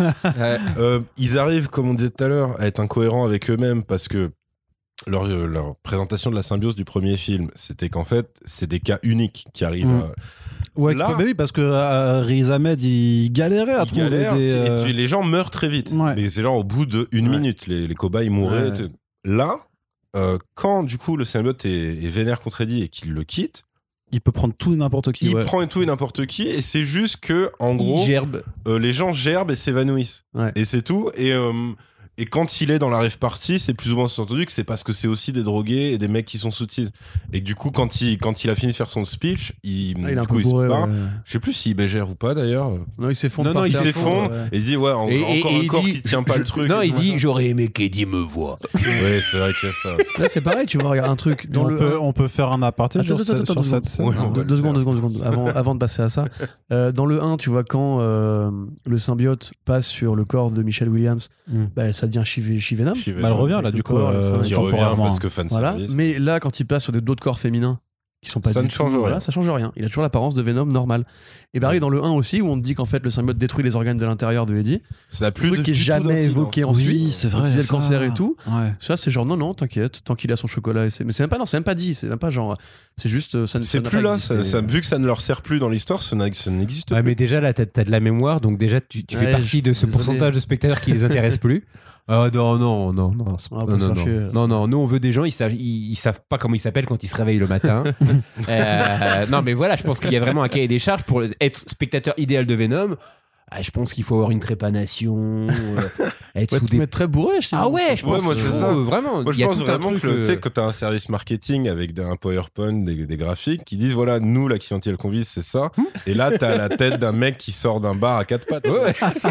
c'est lui. Lui, voilà, mais je pense que c'est ça. C'est notre cœur de C'est cible. notre cœur de cible. Notre cœur de cible, c'est les mecs qui ne savent plus écrire leur nom. Et je pense que les projections test, elles se sont, ça a été, mais genre, euh, tu sais, euh, vous avez pas bu depuis euh, depuis Mais c'est pour ben ça que- soirée et, et ils étaient tous réunis quoi. et ça, ça commence à se voir. hein. et c'est pour ça, en fait, que- euh, c'est sauvé par le rire presque. Mm. Mais c'est mais c'est pour ça en fait que Eddie Brock, qui était quand même présenté comme euh, la Élise Lucet de, de San Francisco euh, dans le premier film, devient complètement stupide au point que pourtant après avoir vu les dessins dans la cellule de, Il a de, de trucs, euh, quand Venom lui fait refaire les Il dessins. comprend toujours pas. Il comprend, il comprend, il- il Ah, comprend pas ça, que c'est les arbre. dessins. Oui, c'est ça, voilà, c'est ça. Il fait qu'est-ce que c'est ça? Euh, Une maison. Mais en fait, c'est pour que le public cible se dise Ah ouais, ouais, carrément, c'est une maison et tout. Ah, il est trop, Ouais, il est c'est trop vrai fort, Eddie, en fait. Le côté expliciter le truc, c'est vrai que c'est assez particulier. ouais. Non, mais c'est pareil, il faudra chaud, expliquer pourquoi leur équivalent de Dr Kafka, en fait, c'est juste une sorte de gros sadique qui vient faire chier Shriek T'as vu une fois par Tout le temps. semaine. c'est des années. Il va crever. hein. Depuis des années. hein. Personne s'échappe d'ici. Ils ont, même pas essayé de la soigner. Ah. C'est genre juste. Non, non, il y a rien. Ah. C'est- mis dans une boîte Tu vas pas maîtriser ton pouvoir, on va pas te soigner non plus. tu, tu vas juste développer des névroses comme ça. Et peut-être un jour, tu auras la chance de mourir. Mais c'est tout. Il y a rien d'autre. D'ailleurs, la mort de Shriek, alors c'est pareil. Le côté, euh, on, va, on va faire du lol. Parce qu'elle se fait quand même écraser par une, Par une cloche, cloche. avec une onde sonique qui est son propre pouvoir. En fait, tout est quand même construit comme ça. Son délire avec le, Mais avec le, le pauvre, flic. pauvre Naomi Harris quand même. Bah, je t'ai Ah, dit, c'est ce que je disais tout à l'heure. En fait, vrai, elle, vraiment. Non, mais c'est très bonne actrice, hein. même la, voix qu'ils lui font prendre dans sa, dans sa Ouais. version adulte, du coup, quand c'est joué par Naomi Harris, c'est pour ça le côté craquette, c'est quand, genre, quand elle Ouais, moi, je voit la disais, bague, elle fait ah, fancy et tout. T'étais là, tu fais, mais tu- Mais, attends, mais quand, on t'a quand- dirigé quand elle comment voit, quand elle voit Carnage. Ah, Oui, aussi sexy. Alors, c'est vrai que oui, elle est, elle est vite fait surprise, pas plus Ouais, que ouais, ça. pas plus que ça, plus que ça, Pas pas non. plus que ça, quoi, tu vois. Alors que même Clétus, Cool. dans sa caisse, euh, quand il voit, donc il, il a la voix de son symbiote Carnage, du coup. C'est quelle tristesse de dire ça. Il a le symbiote Carnage qui lui parle, et donc il lui parle dans le rétro. Et t'as quand même ce moment, il dit Ah, mais alors t'es t'es réel? Et tu fais, Mais c'est-à-dire, tu croyais que tu dormais Ouais. et, que... et que là, tu vas te réveiller dans, dans le couloir de la mort et tu fais Ah merde, c'était qu'un rêve. Qu'est-ce que c'est que ces dialogues? Tu fais Mais c'est pas possible. Le... Et puis, alors après, voilà, c'est comme euh, dès que le symbiote embrouille Shriek parce qu'elle a utilisé son pouvoir, tu dis D'accord, donc clairement, c'est ça, c'est ça la fin de votre film. la résolution. C'est- Ça, va être la résolution, ça va être. Et tout, tout est évident. Et, et après, du coup. euh, Non, mais surtout qu'en plus, son- c'est c'est censé être ça la résolution, mais c'est-à-dire que c'est- c'est juste pour. euh, c'est juste pour introduire le fait que Carnage, le symbiote, euh, n'aime pas Shriek et voudra s'en débarrasser. Oui, mais c'est complètement factice parce qu'en plus ça ne sert à rien. C'est-à-dire que même à la fin du film, vu qu'ils sont dans l'église et que c'est la cloche, euh, euh, et Ah oui, ça- n'a rien à voir. Donc en fait, tu dis vous avez introduit ça pour rien. Non mais la scène, la scène est incroyable quand même. Le, t'as, le combat et Venom il dit il nous faut du feu et après ils font ou du son et il se retourne et il voit Shriek et tu te dis Et- bah, il va il va essayer de lui parler, de la convaincre, il va je sais pas lui, lui faire une douleur pour qu'elle crie fort et tout. Mm. Non, Non, il lui il met un coup, il lui met un coup pour l'envoyer et va le dans la cloche. Ce qui fait tomber la cloche. Genre, il a vu Shriek, il a juste vu la cloche derrière, il s'est dit c'est la cloche. Dire, C'est-à-dire entre, entre une nana qui fait du son et une cloche, je vais prendre la nana qui fait du son, je vais l'envoyer dans la cloche, ça fera du son. Non, mais en plus, j'ai rigolé à ce moment-là vraiment. C'est dire la considération pour les personnages féminins de ce Ah, toute mais là, là c'est même au-delà de- du côté on s'en balèque du perso, c'est le côté, c'est une illustration littérale et réaliste de l'idiot qui regarde le doigt quand tu le montres. Ouais. C'est-à-dire qu'ils ont fait ça au premier degré Au dans premier un film. degré. Et tu te dis, ouais, ok, on en est là. Il faut préciser que dans toute cette scène d'action du combat final, tu as donc la demoiselle en détresse, puis évidemment, ils ont remonté son ex et ils l'ont enfermé dans un, dans un vieux cercueil, je crois. Dans un je vieux sais Ouais, pas. ouais, cercueil. ouais. Euh, bon, t'as as le Et c'est- flic et le prêtre. pour- Alors, le prêtre, lui, il Et sert pourquoi de. de- Il y a aussi ça, il y a aussi dans son plan, pardon, parce qu'il se marie, mais du coup, euh, chacun doit choisir une personne Et parce euh, qu'ils vont tout lui enlever. à tout lui enlever, tout Ouais, ça. Parce qu'en fait, le symbiote euh, veut euh, Venom, Cletus veut Eddie, Ah oui, Shriek voilà, c'est pour veut ça, le ouais. keuf. Et Clétus sait que euh, la fiancée d'Eddie est, est partie parce Voilà. que dans sa prison, il était super bien informé. Ouais. Parce que je pense que, bah voilà, c'est comme quand il y a un moment donné, il En va fait, je pense que Eddie Brock est tellement con que sur son euh, Instagram, il Ah bah, racontait toute sa life, il a- tu il a machin, raconté, clairement, euh, tu vois. ouais. Ouais, ouais. Mais tu vois, c'est comme Internet, euh, le symbiote, euh, non seulement il a des pouvoirs, il peut se transformer en tornade. fait- à un moment, il fait de la manipulation il- va électronique, aussi là, sur Internet, mais Oui, il oui, se oui, transforme en oui. clé USB. Ouais, oui. Et, et là, tu te dis, Il ah, hack les on réseaux et tout, là. lui s'en dit, bat la race. You get that Alors- internet oui. thing. Alors, attendez, attendez. l'ordi. Parce que ça, je soupçonne que c'est aussi un mec qui a tapé Carnage Wikipédia Comics. Et ça, ça existe. En fait. D'accord, ok. Il y, a, il y a le moment où Ben Reilly se fait infecter, je crois que c'est par là. C'est-à-dire qu'en gros, il peut euh, justement se transmettre par ordinateur et tout. Mais sauf que déjà en comics, c'était bien moisi comme. Tu sais, c'était en gros, les gars, comment on peut faire revenir Carnage? Là, on a vraiment un ventre mou. Dans la Mm. vie de Ben Reilly, il se passe plus rien et tout machin. Et donc c'était ah mais attends mais il y a un mystère parce que Clétus il est toujours enfermé mais machin et tout et je crois que c'est en fait il passe par les canalisations du robinet et ensuite par internet c'est un bordel ouais, et eux en fait ils ont juste dit Ouais, bah, bon Oui. pas c'est pas, c'est pas les mêmes tuyaux. quelque part c'est quel- quelque part c'est non mais c'est d'abord il, Il s'évade passé par, par le là modem. et ensuite c'est un truc informatique tu vois Mm. Et, euh, et là tu, tu sens que les mecs ils ont eu ça ils ont dit ok les mecs c'est bon c'est canon on a le droit de le faire donc voilà à un moment le mec se pose dis-moi est-ce que tu ouais ouais je peux faire ça aussi c'est ouais. qu'il pirate Bien internet sûr. et du coup l'écran devient rouge. devient rouge. Comme Bien sûr. Ouais, ouais. Et il y avait vraiment écrit genre accès des, des policiers, enfin des dossiers Ouais. policiers confidentiels, mot de passe, nanana. Ouais, et tu ouais, vois après ouais. l'image Ouais. de l'asile, c'est littéralement, c'est même plus, c'est même plus comment on dit, euh, de l'exposition, c'est genre. Ah non, mais, mais Tiens, la sais, réponse elle est par là. C'est la réponse du ta gueule, c'est magique en fait. le, euh, le, feu et le son. C'est-à-dire que. Euh, euh, à la fin, quand Venom euh, il, pense ça avec Shriek derrière, il faut savoir que la phrase, elle a déjà été dite trois fois Oui. avant. Mm. Elle a été, elle a été dite par euh, euh, Dan. Williams qui lui dit si jamais ils s'en croient à toi, oui je sais, Mm. du feu et du son. Et ensuite, t'as Dan Ouais. qui fait Tiens, du feu, et du son. mais j'ai pas de son. Et, euh, et Ah ensuite, non, il dit du, du feu et du son, sans mais pas de son. Mais pas de son. Oui, parce que, ah oui, parce que Ouais. c'est Dan, c'est le mec gentil et rigolo. Et rigolo. C'est-à-dire que du coup, lui, ça devient le sidekick rigolo Ouais. dans le combat final, alors qu'il a rien à foutre là. Surtout que tu sais pas comment il se barré en- ouais, et puis que quelqu'un pense se juste parce que du coup c'est un monde où on sait que les mutants existent apparemment Ouais. personne n'a pensé à appeler des autorités dans ce truc là c'est à dire que Dan il arrive avec un extincteur un bâton et il dit bon je vais faire la diff Et il arrose. Et le pire, c'est qu'il y arrive. hein. et il y arrive Il parce a que- arrive. pile le spot au-dessus Ouais. de. bah oui à ce moment-là, Du feu tu et vois. du son. Mais sans le son. Non mais je te jure, c'est pas Ah, mais là, réplique, j'étais. franchement. j'ai- j'ai- Écoute, je suis. oh, c'est pas possible. Ça en vrai c'est du bon nanar parce que c'est Mais c'est tellement ça, en fait, tellement, tellement n'importe débile quoi. que en fait t'es obligé de te dire mais attendez c'est pas possible quoi. mais c'est pour ça que je te dis Vous vous écoutez ma gueule, tu, là. si tu leur mets le droit au gore et que tu leur dis en vrai assumez encore plus vo- votre nullité en fait tu dis ouais ça pourrait être un bon nanar là le problème c'est qu'ils ont quand même la forme d'un blockbuster traditionnel où tu sors et tu dis c'était quand même dégueulasse à regarder tu Parce qu'ils se prennent, ils se prennent quand même au sérieux, hein, Ouais, je trouve. hein. Bah, ouais, bah, le truc c'est que leur Pour les squelette origines de de film, pour ouais, le coup, le- l'intrigue euh, quand quand tu la mets en mode schématique, ouais, c'est c'est un truc très classique qui qui du coup euh, peut être considéré comme sérieux et tout. Et c'est aussi un truc qui te fait prendre conscience parce que il y a plein de gens quand t'avais les premières critiques qui tombaient qui disaient mais du coup c'est pas du tout illogique qu'ils puissent euh, se faire des interactions avec le MCU. Et tu dis Ouais, sur le, sur le fond, je comprends ce que, ce que vous voulez dire. Par contre, il y a un truc, et c'est là qu'il faut bien préciser. Oui, dans, un, dans des films du MCU, même les plus mauvais, il y a les mêmes problèmes que dans Venom. C'est-à-dire que c'est laid, il y a de l'humour qui a un foutre là, etc. Par contre, en fait, tu as ce qu'on appelle un producteur qui assume son rôle de producteur. Il dit qu'en fait, pour que le film tienne, il faut faire ça, déplacer ça ici, enlever ça et le mettre là-bas. Là, t'as personne qui s'occupe de ça, et du coup, t'as juste un- une grosse euh, roue libre pendant une heure et demie. Euh, et c'est, en fait, c'est ça qui te fait aussi rappeler qu'en fait, la force en fait, euh, et la réussite de Marvel Studios, c'est ce truc-là. C'est-à-dire que tu as un format qui est très basique, en réalité, mais qu'ils ont, qu'ils ont vraiment masterisé encore, encore, encore et encore. Là où Venom 2, si, si t'isoles le, le squelette du film, c'est-à-dire son intrigue vraiment euh, de base, genre euh, euh, en étapes, tu vois. Genre, t'as juste acte 1, acte 2, acte 3 avec les étapes séparées. Tu vas dire, bah ouais, ça pourrait être un Marvel Studio. Sauf que dans la forme, pas du tout. Parce qu'il y a des trucs qui sont too much, d'autres pas assez, d'autres qui sont ouvertement cons, où du coup, tu, tu ne peux plus avoir de respect pour le personnage principal. Hmm. Parce que c'est trop, en fait, ça allait beaucoup trop loin. Et en fait, c'est ça. C'est- ça la différence. Parce que le, même, le, comme je même les plus ratés des, des, des films du MCU, ils ont pas, en fait, euh, ce style de ce style tout court et ce style de ratage en fait Oui, c'est plus- juste un truc où tu vas t'emmerder tu vas dire il Ouais. s'est- il s'est rien passé pendant une heure et demie une heure quarante Et puis les gars qui font de l'humour dans les films de Marvel Studios, c'est des gens qui ont une rythmique. euh, c'est ça euh, ils sont comique. tenus en fait Voilà, et, puis, et puis voilà, ils, ils savent vendre les, les, les vannes qu'ils font. C'est-à-dire que Paul Rudd euh, de- dans. Ant-Man, il, il a l'habitude de, de cette dynamique.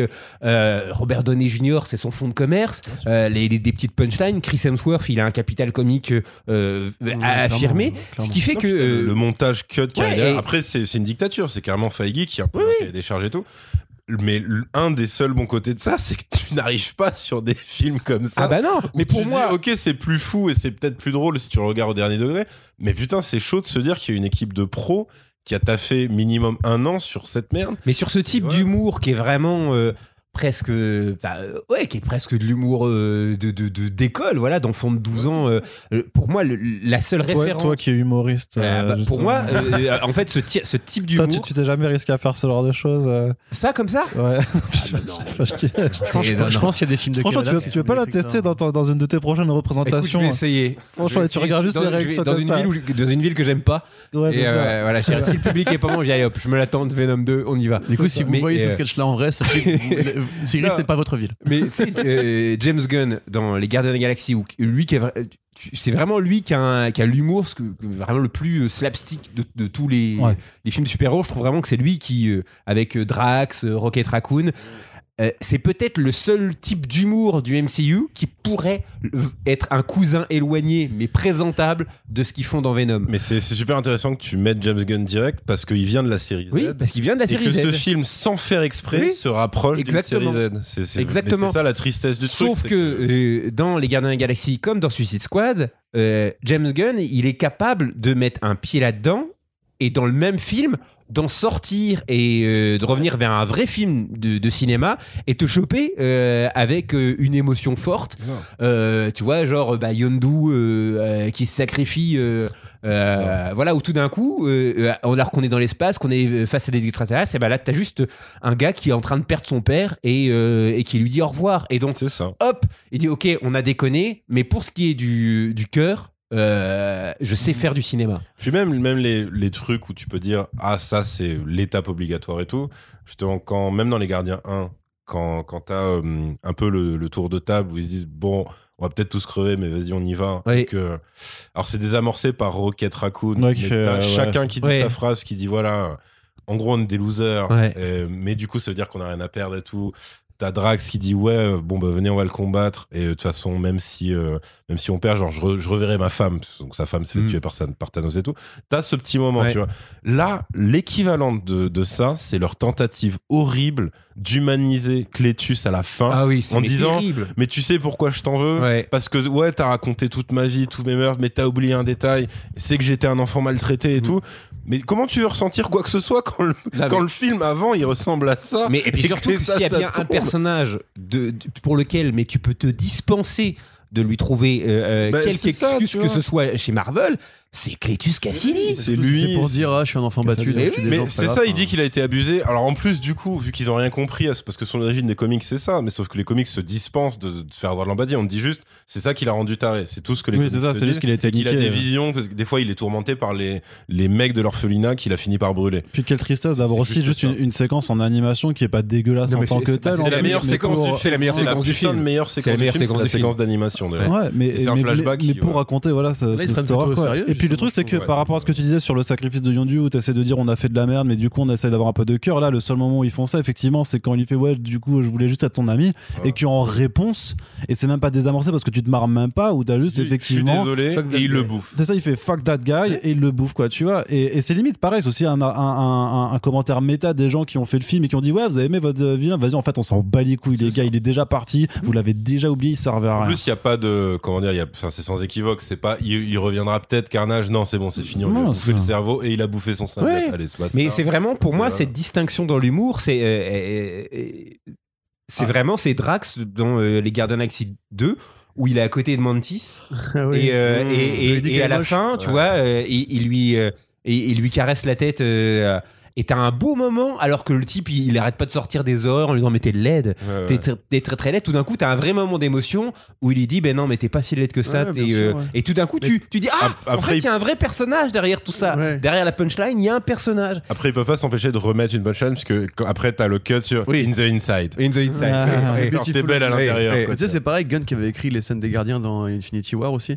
T'as tout ce moment où ils introduisent Thor un petit peu au forceps, t'as le concours de beat avec Star-Lord et tout, Mm. qui est un peu rude. Et tu sais, t'as le côté aussi, il appelle le lapin, enfin le Rocket Raccoon Oui. Rabbit. C'est Mm. extraordinaire cette vanne.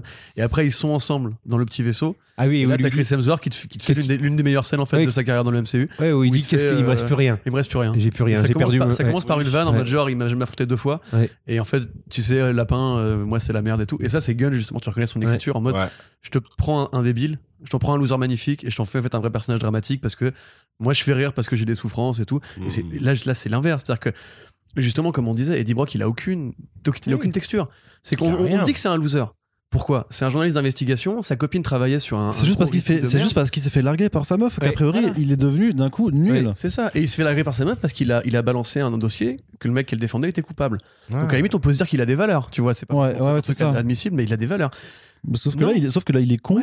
Il est con comme un balai. Euh, le- ce qui provoque la colère de Venom, le Venom dans le sens le symbiote, c'est juste parce qu'il ne lui permet pas de bouffer des cerveaux. Enfin, c'est-à-dire, en fait, ils ont plus de raison pour quoi que ce soit, donc ils Non, ils ont plus de raison. à peu Ils près- ont- en fait, mais- mais et puis ça Depuis le premier, il y avait déjà, il y, avait pas de raison. Et en fait, c'est pour ça que je dis que euh, tu peux pas, tu peux pas décemment euh, avoir lu, euh, je dis même pas aimé, mais n'avoir lu un comics une fois et, et te retrouver dans ce film, vu qu'en fait. Il y a rien, il y a rien. Le personnage de Brock euh, par rapport au- au- aux comics, c'est il est tellement plus intéressant, c'est-à-dire que c'est quelqu'un qui a falsifié un reportage pour euh, euh, Pour sa gloire. pour sa gloire Mmh, personnelle. Et euh, au lieu de- d'assumer ses responsabilités quand Spider-Man a, a- a chopé le, le, le, bah, le- le- le vrai coupable euh, et que tout le monde a su que l'autre il racontait de la merde, Il prend le seum et contre il, a- il Spider-Man. prend le seum contre Spider-Man, il fait un transfert et en plus il le fait avec une foi chrétienne parce qu'il a une éducation Oui. catholique en se disant mais ouais, de toute façon euh, moi je suis un bon chrétien. euh, C'est pas juste ce qui m'arrive. C'est pas juste ce qui m'arrive et c'est là que, euh, que le symbiote lui tombe dessus. Donc et Merveilleuse scène dans l'église dans Spider-Man 3 d'ailleurs. et, euh, et en fait, c'est le- c'est un concentré de mauvaise foi. C'est-à-dire qu'il se voit, et c'est même ça qui est intéressant dans le personnage, il se voit comme un héros. Mais euh, c'est euh, c'est dans sa tête uniquement. C'est ça qui est intéressant aussi. Quand il se retrouve avec Tante May, quand il se retrouve avec Mary Jane, on se rend compte qu'il a, euh, qu'il a martyrisé Mary Jane, qu'il il l'a terrifié. Euh, quand il est à côté de. Il se rend pas compte qu'en fait il est dans une, position de, de, de mec qui harcèle parce que le mec est fou. Lui, il croit qu'il c'est un héros. Le méchant de l'histoire, c'est Spider-Man. Mais non, mec, Brock, t'es tout seul dans ta tête. Il aura fallu, je sais pas combien d'années de développement du personnage dans le comics pour que, euh, via, écrit par Donny Cates, il devienne enfin, Ouais, le, que ça, le- ouais. enfin un véritable héros. Ouais. Mais, mais sinon, Et en admettant ses conneries. en admettant ses conneries, Oui. euh, en, dé- en découvrant son fils, en, en- en reconnaissant ce qui s'est passé avec son père, en reconnaissant aussi que Spider-Man n'avait rien à voir avec sa propre déchéance, le mec a évolué, mais va parler d'évolution à ceux qui ont écrit ce film-là. J'ai aussi la même chose avec Shriek. Avec, quand vous lisez Maximum Carnage, euh, la relation Shriek et Carnage, c'est pas du tout les tueurs nés. C'est euh, elle, elle tombe amoureuse de lui parce qu'elle veut une sorte d'avatar de, de vengeance pour détruire et détruire et détruire. C'est vraiment elle qui va vers lui. Hein. C'est pas euh, lui, il la découvre dans, dans Stark là. Ils ont pas un historique commun. Mais en fait, comme c'est le Joker. Carnage, il supporte pas l'idée que ce serait Shriek qui puisse tuer Spider-Man. Oui, Donc quand elle essaye de le faire, il lui fout une tarte dans la gueule. c'est ça. Et pendant tout le comics, en fait, il l'engueule en mode genre, t'es une merde, t'as rien compris, c'est moi le génie du, C'est du, ça. du- du duo. Tu vas faire bien ce que je te dis, tu vas être bien docile, etc. Il n'y a pas du tout ce côté Bonnie and Clyde que là, ils essayent de faire en mode c'est un amour passionné. Mais en mode Et- oui, et- parce que là, en fait, c'est eux, un leur modèle, de Suicide c'est- Squad, tu vois, là, pour le eux, coup. eux, leur truc, là, c'est clairement tueur. Et pour le coup, Shriek, je pense qu'ils s'en battent vraiment les couilles de ce qu'elle est dans les comics. C'est juste. Et attends, ça peut faire encore plus tueur né parce que dans les comics, Carnage, il a une acolyte et tout machin. Je pense qu'ils se sont arrêtés là. Ouais, mais, euh, mais même tu en es. l'origine de euh, Shriek, elle est, elle est plutôt triste dans les comics. C'est-à-dire, C'est justement le, la cape noire qui a, en fait, quand elle, c'était, c'est c'est une ex-toxico. Ouais, Et toxique. quand elle, donc, euh, c'était une meuf qui arrachait des vieilles et tout machin. Elle. euh, et en fait, euh, t'as le personnage donc de, de la cape qui la chope dans son truc, dans ce, cette espèce de dimension suaire, qui l'enferme ouais, dans le le- suaire, ouais. voilà. Là, elle vrille complètement, en fait. Et ça déclenche sa mutation. Ça déclenche ses pouvoirs. Parce que donc, c'était une mutante, mais donc, t'as, toi, pour certains, t'as un déclencheur ou pas. Et donc, c'est ça. Et euh, du coup, elle, euh, l'équivalent du truc qu'il semble essayer de faire dans ce film-là avec euh, le flic, c'est par rapport à la cape, en fait. Et donc, dans Maximum Carnage, t'as effectivement une scène où elle veut vraiment se venger et tout machin. Où pendant un temps, tu, peux, tu crois qu'en plus, elle tue. quoi C'est l'épée Oui, Non, c'est l'épée. Ouais. Ouais, Ouais, c'est la, l'épée, la le- ouais. l'acolyte de la Dagger, and Dagger. ouais. Voilà. Oui, c'est ça. Euh, Enfin, tu vois, t'as as vraiment un truc plutôt développé. T'as le moment où Carnage, euh, il pense en fait avoir été vaincu parce que t'as, euh, je sais plus comment elle s'appelle, une meuf qui peut lui projeter. C'est pas des rayons soniques, c'est euh, des rayons genre euh, qui le brûlent en fait. Et donc il se retrouve complètement euh, explosé. Et c'est Firestar. c'est Firestar. Et Shriek va sur lui et genre elle lui hurle dessus, genre euh, pas d'excuses, Clétus, pas de Ouais, faiblesse. Ouais. Et avec ses ongles, elle le réveille elle- comme ça, elle ouais. le balafre sur la gueule et du coup le symbiote euh, rejaillit de son ouais. sang. Et genre il y a le côté ouais maintenant Carnage est immortel et tout. Donc clairement ouais leur relation, bon déjà elle est outre qu'elle soit 100 fois plus intéressante, surtout qu'elle est beaucoup plus compliquée que ouais un truc de on est des potes d'enfance un peu un peu Vaguement bêta hein, parce que ouais, puis le vaguement truc du amoureux, flashback, quoi. euh. Ouais, le truc des flashbacks, tu sais, c'est en mode, bon, bah, ok, lui, euh, il se faisait bully. Et elle, qui donc vagabondait dans l'orphelinat alors qu'elle Ouais. pouvait à tout moment exploser les murs, les gens, tout, euh, a décidé de le défendre lui, machin, avant de se faire embarquer par le keuf. Bah non, après, faut parler du keuf qui donc est toxine dans les comics. Je. Enfin, pff, c'est pareil, enfin là, le niveau a de rien. patage de Enfin, couilles rien. euh, Ah sur non, perso. Bah, surtout qu'en termes de diégèse, enfin voilà, donc ouais, Oh c'est dans les comics de, de Peter Milligan et Clayton Crane euh, où effectivement on, a- on introduit Toxine et en fait Ça. euh, Carnage essaie même de buter sa progéniture parce que c'est- ça reste Carnage quoi. Mais, mais là en fait, Le Carnage, c'est malin, il supporte pas d'avoir créé une vie. C'est ça qui est plutôt pas con dans les comics. Ouais. mais, mais ce, que, ce que je veux dire c'est que dans le film en tant que tel, les, les- ceux qui connaissent le personnage du flic et qui entendent son nom se disent ah oui c'est ça tu vois. Mais même quand tu sais que c'est un flic qui doit, qui doit devenir ça dans les comics, dans le film, tu vois juste ses yeux bleus qui scintillent à la fin. Les yeux bleus, à la limite, ça renvoie au regard de Shriek aussi, à son œil euh, pété. Mais il y a rien qui te dit, ouais, ça va être un symbiote aussi, en fait. qu'il a pas va être- combattu lui. que- Lui, c'est voilà. juste cassé la gueule à un moment. C'est ça. Donc, Et ça s'est arrêté là. tu ne comprends mais- absolument pas ce que ça veut dire. Et je t'avoue que moi, j'avais que plus. je parlais au début quand je te dis.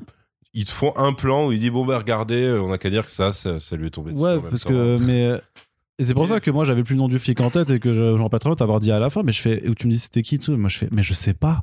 Je sais Mm. littéralement pas, là j'en ai aucune idée et, et, et personne te donne des, des, des indices sur, sur même ce qui s'est passé, tu vois.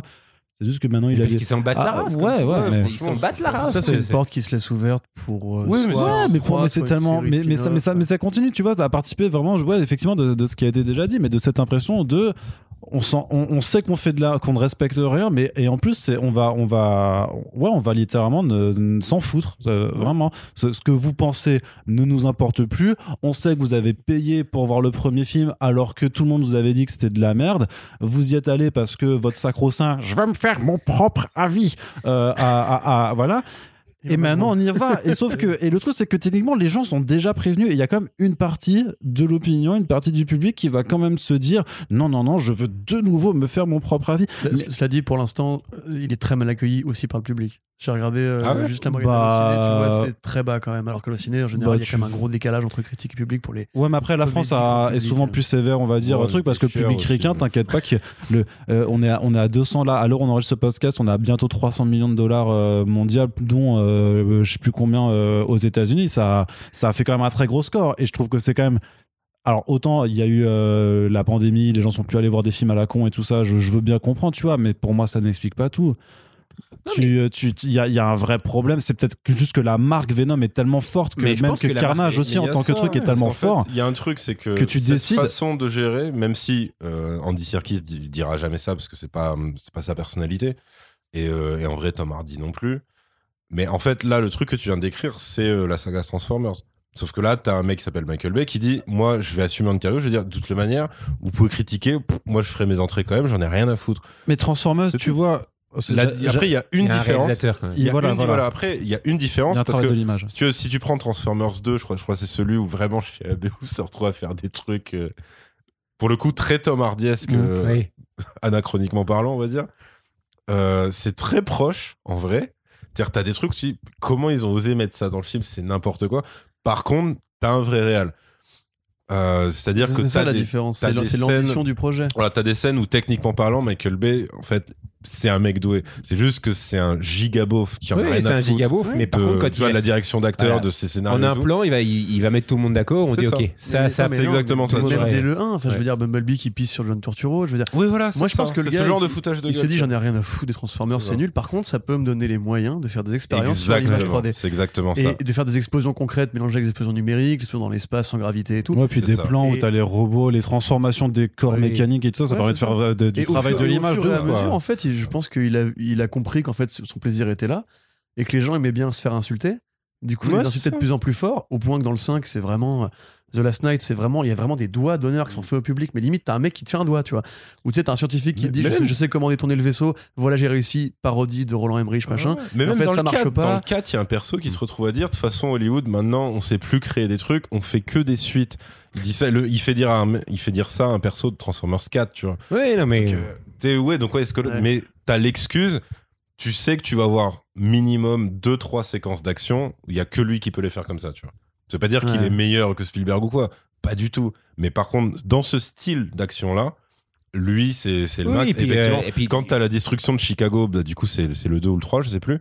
C'est une scène qui du coup est reprise minimum 4 fois dans les 4 blockbusters. tu vois. Donc t'as Man of Steel, t'as as Avengers qui suit. Je sais plus d'ailleurs, c'était peut-être Avengers en premier. Mais enfin, tu vois, même Avengers qui intègre, tu vois, l'espèce de dragon robot qui fait quand même extrêmement Transformers à la fin. T'as ce truc de dire, ok, ce mec n'est pas respecté parce que il, a le côté, je suis un beauf et je l'assume. Mais en vrai, sur son côté imagerie tec- 3D, technicien, euh, euh, c'est Ah, moi, lui, je me lui rappelle qu'on va la, la pomper, tu première fois où j'ai vu, euh, c'était la- le, le combat de, de- d'Optimus euh, Prime dans le 2, Mhm. dans la forêt, Ouais. euh, où il cavale euh, et t'as les, les robots euh, géants qui sont en train de se battre et, et, euh, et tu te dis, mais en, en termes de réalisation, euh, Ah, mais c'est ça. impeccable. Lui, c'est un maniaque de ça. Maintenant, le euh, problème, c'est que Serkis, il aurait pu se distinguer. Il a décidé de pas le faire. Peut-être que aussi, euh, c'était limite Non, dans le deal de départ que, en mode, justement- Andy, non, ça ne sert à rien, on s'en branle. Non, mais a- arrêtons-nous là-dessus quand même deux secondes. Andy Serkis, c'est pas juste l'acteur qui a porté le costume de, de, de Ouais, Gollum, c'est un mec ça. qui s'est impliqué dans sûr, 3D, il a fait sûr. progresser la techno, et tout le monde dit, avec, avec La raison, que. capture, oui. Il a fait Voilà. une école. Il a fondé une école en Angleterre. Exactement, il a même Euh, fondé. Toby une- Kebbell sort de là. Tout et à fait, machin. voilà. Il a, bah, c'était lui en fait qui jouait Kong dans Skull Island aussi, Ouais. en plus. Voilà, et après, donc, je, précise Toby Kebbell parce qu'après, donc, dans La planète des singes, c'est Serkis qui fait euh, César, mais c'est Toby Kebbell qui faisait Koba. Koba, ouais, Oui. le vilain. Et t'as, euh, enfin le vilain. euh, Mais excellent rappeur. Exactement, l'AD. Euh, et t'as justement aussi, mais ça, lien, c'est un lien d'ailleurs, ça, ou c'est rien à voir? Euh, J'en profite putain, mais pour, euh, si, euh, on lui avait demandé en plus. Je sais plus. Bon, bref, on verra ça après. Mais en plus de ça, il a aussi euh, enfin, participé à la fondation d'une boîte de jeux vidéo qui avait fait. euh, Merde, je sais plus comment ça s'appelle. euh, Ah, attends, euh, Heavenly, Heavenly Sword. Sword. Heavenly Sword, ça, et l'autre jeu qu'ils ont fait qui Ouais, était mieux. C'était excellent. Et voilà, au niveau graphique, c'était de la tuerie. Genre, c'est un mec qui est, qui est coté comme Michael Bay, est coté dans l'imagerie 3D, des robots et des explosions. Lui, il est coté dans la mocap. Euh, tant qu'à l'avoir lui, autant avoir justement un- une imagerie 3D un peu plus Non, mais, propre. un- Avant un de vrai Tom voir. Hardy euh, en parce que Avant a de voir le premier trailer, moi, c'était ça euh, mon espoir, c'était qu'en fait, si on continue le, le parallèle Michael Bay, qu'en fait, ce soit ça. Que clairement, il aurait jamais ni le temps, ni l'envie, ni même euh, les moyens. Enfin, on ne lui laisserait pas la main pour en faire un bon film avec une euh, bonne histoire, mais qu'au moins, il y aurait ce côté-là. C'est-à-dire que ton Venom et ton Carnage, ce soit des trucs esthétiquement classe, avec de la vraie mocap, avec des trucs. Là, même ça, tu sens qu'en fait, ils Mhm. l'ont pris pour son blaze, pour, Ouais. pour que tout le monde dise Ouais, mais c'est quand même Andy Serkis derrière.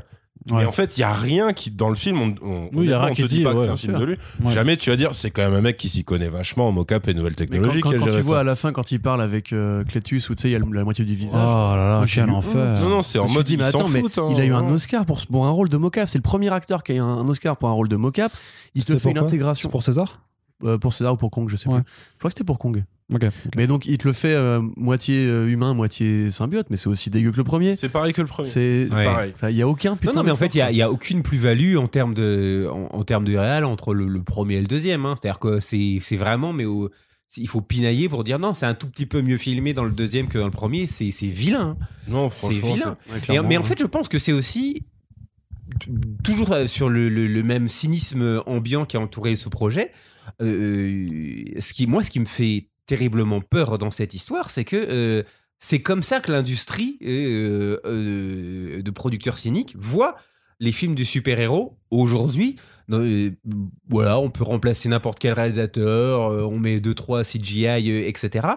Et, euh, c'est terrible parce que, euh, et- mine de rien, euh, c'est sûrement la profusion de films Marvel et tout ça qui a accentué euh, cet état de, de choses. Mais euh, là, on est à la, à la veille de- de- d'avoir éternel de Chloé Zhao. Ouais. Et rien qu'en quatre plans de la bande-annonce, tu sais déjà que tu peux proposer autre chose. Tu, tu, tu, tu peux, tu peux filmer autrement. Tu peux mettre d'autres filtres. Tu peux, euh, tu peux. Et, euh, et, et le problème, c'est que euh, aujourd'hui, tout est ré- tout, tout se résume par ah bah c'est un bon film de super-héros ou c'est pas un, un bon film de super-héros. Mais c'est à dire qu'on on, de- on devient plus, Un bon euh, on devient plus aussi pointu à l'intérieur même du genre. Moi, je peux Euh, te dire que le trailer de The Batman il y a quelques jours, là, il m'a, je vais m'en souvenir euh, jusqu'à mais le trailer de, de- mais- et- La Venom 2, j'ai déjà commencé à oublier, à l'oublier. J'ai j'ai fait un effort pour me rappeler des scènes, tu vois. il- il est- Alors, tu as vu ce matin, toi aussi Ouais, ouais. Ouais. Non mais c'est- voilà, mais c'est-à-dire qu'il y a, il y, a, il y a euh, au sein même d'un genre, tous les films de super-héros sont pas pareils, ne sont pas filmés pareils, ne sont pas joués pareils. Et, et le souci, c'est que quand il y a une véritable euh, tentative de faire quelque chose euh, de différent, eh ben, euh, c'est pas bien accueilli au, au box-office. Moi, le, le, le- le Suicide Squad de James Gunn qui se soit planté, Ça, mais moi, ouais, ça me, mais franchement, scandalisant. ouais. je trouve que c'est plus grave encore que ce, que ce qui se passe avec, euh, avec Venom 2. Parce que si Venom 2, au final, fait plus que le Suicide Squad de James C'est déjà Gunn, fait, c'est déjà fait. hein. bah oui, non, mais là. Voilà. là, il, a- euh, il fait déjà même le double. hein, il fait le double bah, du. de- il, de il va vous arriver que ce que vous méritez. Après, après, enfin, contextualisons quand même. Il y avait la sortie simultanée. pour, la sortie euh, simultanée. vois, le, le En fait, Covid n'est c'était pas le encore dernier du tout, euh, blockbuster qui se mangeait encore ce truc-là. Non, mais en plus, t'as eu aussi juste l'été. Covid qui est encore plus énervé aux États-Unis. Il y a des villes entières où les cinémas sont pas encore ouverts. T'as la sortie simultanée et puis t'as eu la concurrence qui est sortie de. Mais en un mois, on a enchaîné. Bon, Space Jam 2, voilà, c'est de la merde, mais il y a des gens que ça intéresse. Euh, Il y a eu Fast and Furious qui a été le, le vainqueur de l'été.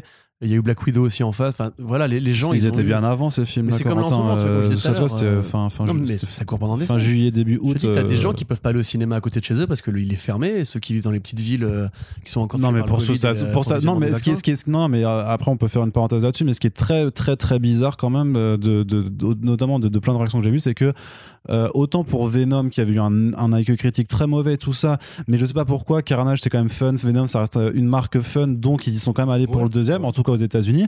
Alors que euh, des réactions que j'ai pu voir sur Suicide Squad c'est que Suicide Squad il y avait aussi un très mauvais accueil critique à la base. Sauf que les gens en ont eu marre euh, de Harley Quinn euh, peut-être à cause de Birds of Prey ou je sais pas et que le- le- Mais- au final le Joker de, Jared Leto en fait a- a- avait été conspué. Et du coup ils sont pas retournés pour voir Je pense pour, que c'est pour, dès le pour voir premier le film quoi parce tu que vois. Birds of Prey s'est aussi cassé la gueule. Il est Ouais, pas Je pense que ça joue pas mal. Et- il y a le fait que c'est elle la seule locomotive, euh, tu vois, en termes de personnage populaire dans l'équipe de Suicide Squad, en fait. ouais mais c'est quand même ouais je sais pas Pour Venom, t'as aussi ce qui passionne les gens, le feuilleton. Est-ce qu'il va être dans le MCU ou pas Enfin, moi, je- Non, mais voilà, non, mais voilà, mais ça, c'est ça, ça, non, mais mais c'est- même, en tant même en qu'organe tant de qu'acteur, actrice, euh, en fait, t'enlèves Margot Robbie. En fait, nous, Idris Elba, ça nous fait grave plaisir. Mais en vrai, pour, Ah, pour- quand quand même, non c'est une vedette. euh.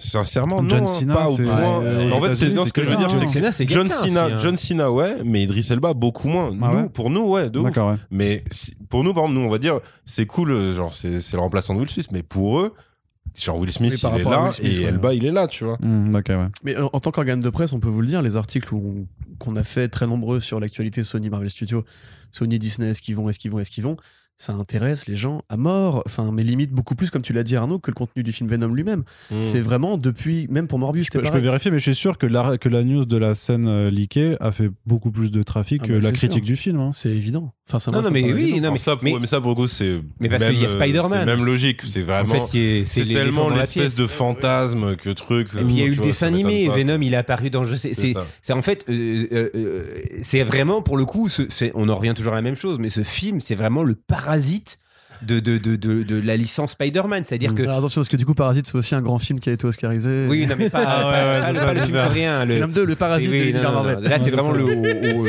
le, le, le, au- premier sens. euh, euh, c'est le pouls.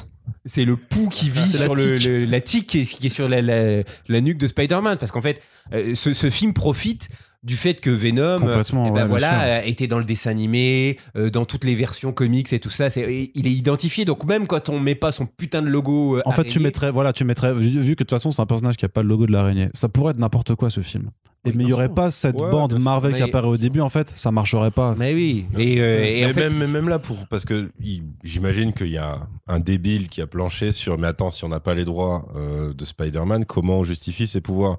Ils se sont dit, bah, on n'a pas à le faire. C'est un alien. il saute. Un alien, il Ouais, saute. il saute. Ah, il s'accroche à des trucs. le seul truc, c'est qu'à un moment donné, je le voyais qu- quand il courait de toi en toi, je me suis dit, ils vont le tenter. Et non, et tu, Non, tu non. sens vraiment genre leur pudeur, genre. Non, on fera pas de toile. Ouais, non, on fera pas de toile. Mais par contre, euh, maintenant qu'on a introduit dans la fin, ah, je peux vous le dire que la prochaine fois, il va faire des toiles. Mm. Et, et voilà, c'est c'est juste ça. C'est ça s'est arrêté là. C'est genre. C'est sûr qu'ils vont lui mettre le logo une fois qu'il aura croisé Spider-Man. dès l'instant, je pense qu'il va, il va Bah, faire il une va- il- à Tom Holland. ouais enfin il va il va le posséder il va le posséder à un Mais moment oui, et parce puis voilà, qu'évidemment, comme ça. ne serait-ce que pour le fanservice. Mais oui. Il va y avoir le Le- le symbiote costume, sur Tom Holland. costume, Eh oui, eh oui. Donc voilà, maintenant. Ouais, mais, après, mais pas qui- dans No Way Home je pense pas. Après voilà, ça c'est ça c'est juste euh, genre c'est plus du pari euh, de trucs. Est-ce qu'ils vont le faire aussi tôt que ça ou, ou encore Moi, je pense Venom 3, en fait. Voilà, tu vois. Ouais, Je pense pas qu'ils vont gâcher un film Spider-Man pour ça. Bah, c'est Marvel Studios qui a, qui, Marvel Studios a son propre truc à raconter avec, Doc- avec son Spider-Man Ouais, pour voilà. expliquer qu'en fait Ouais. il va peut-être partir de leur univers où je sais Et pas. en plus, euh, ça m'étonnerait même pas que euh, à, à malin malin et demi que dans euh, le prochain Spider-Man et entre parce que même Tom Holland il commence à dire oui nous on, on voit ça comme la fin d'une franchise ouais, ouais. Euh, et je me suis dit pourquoi il dit ça?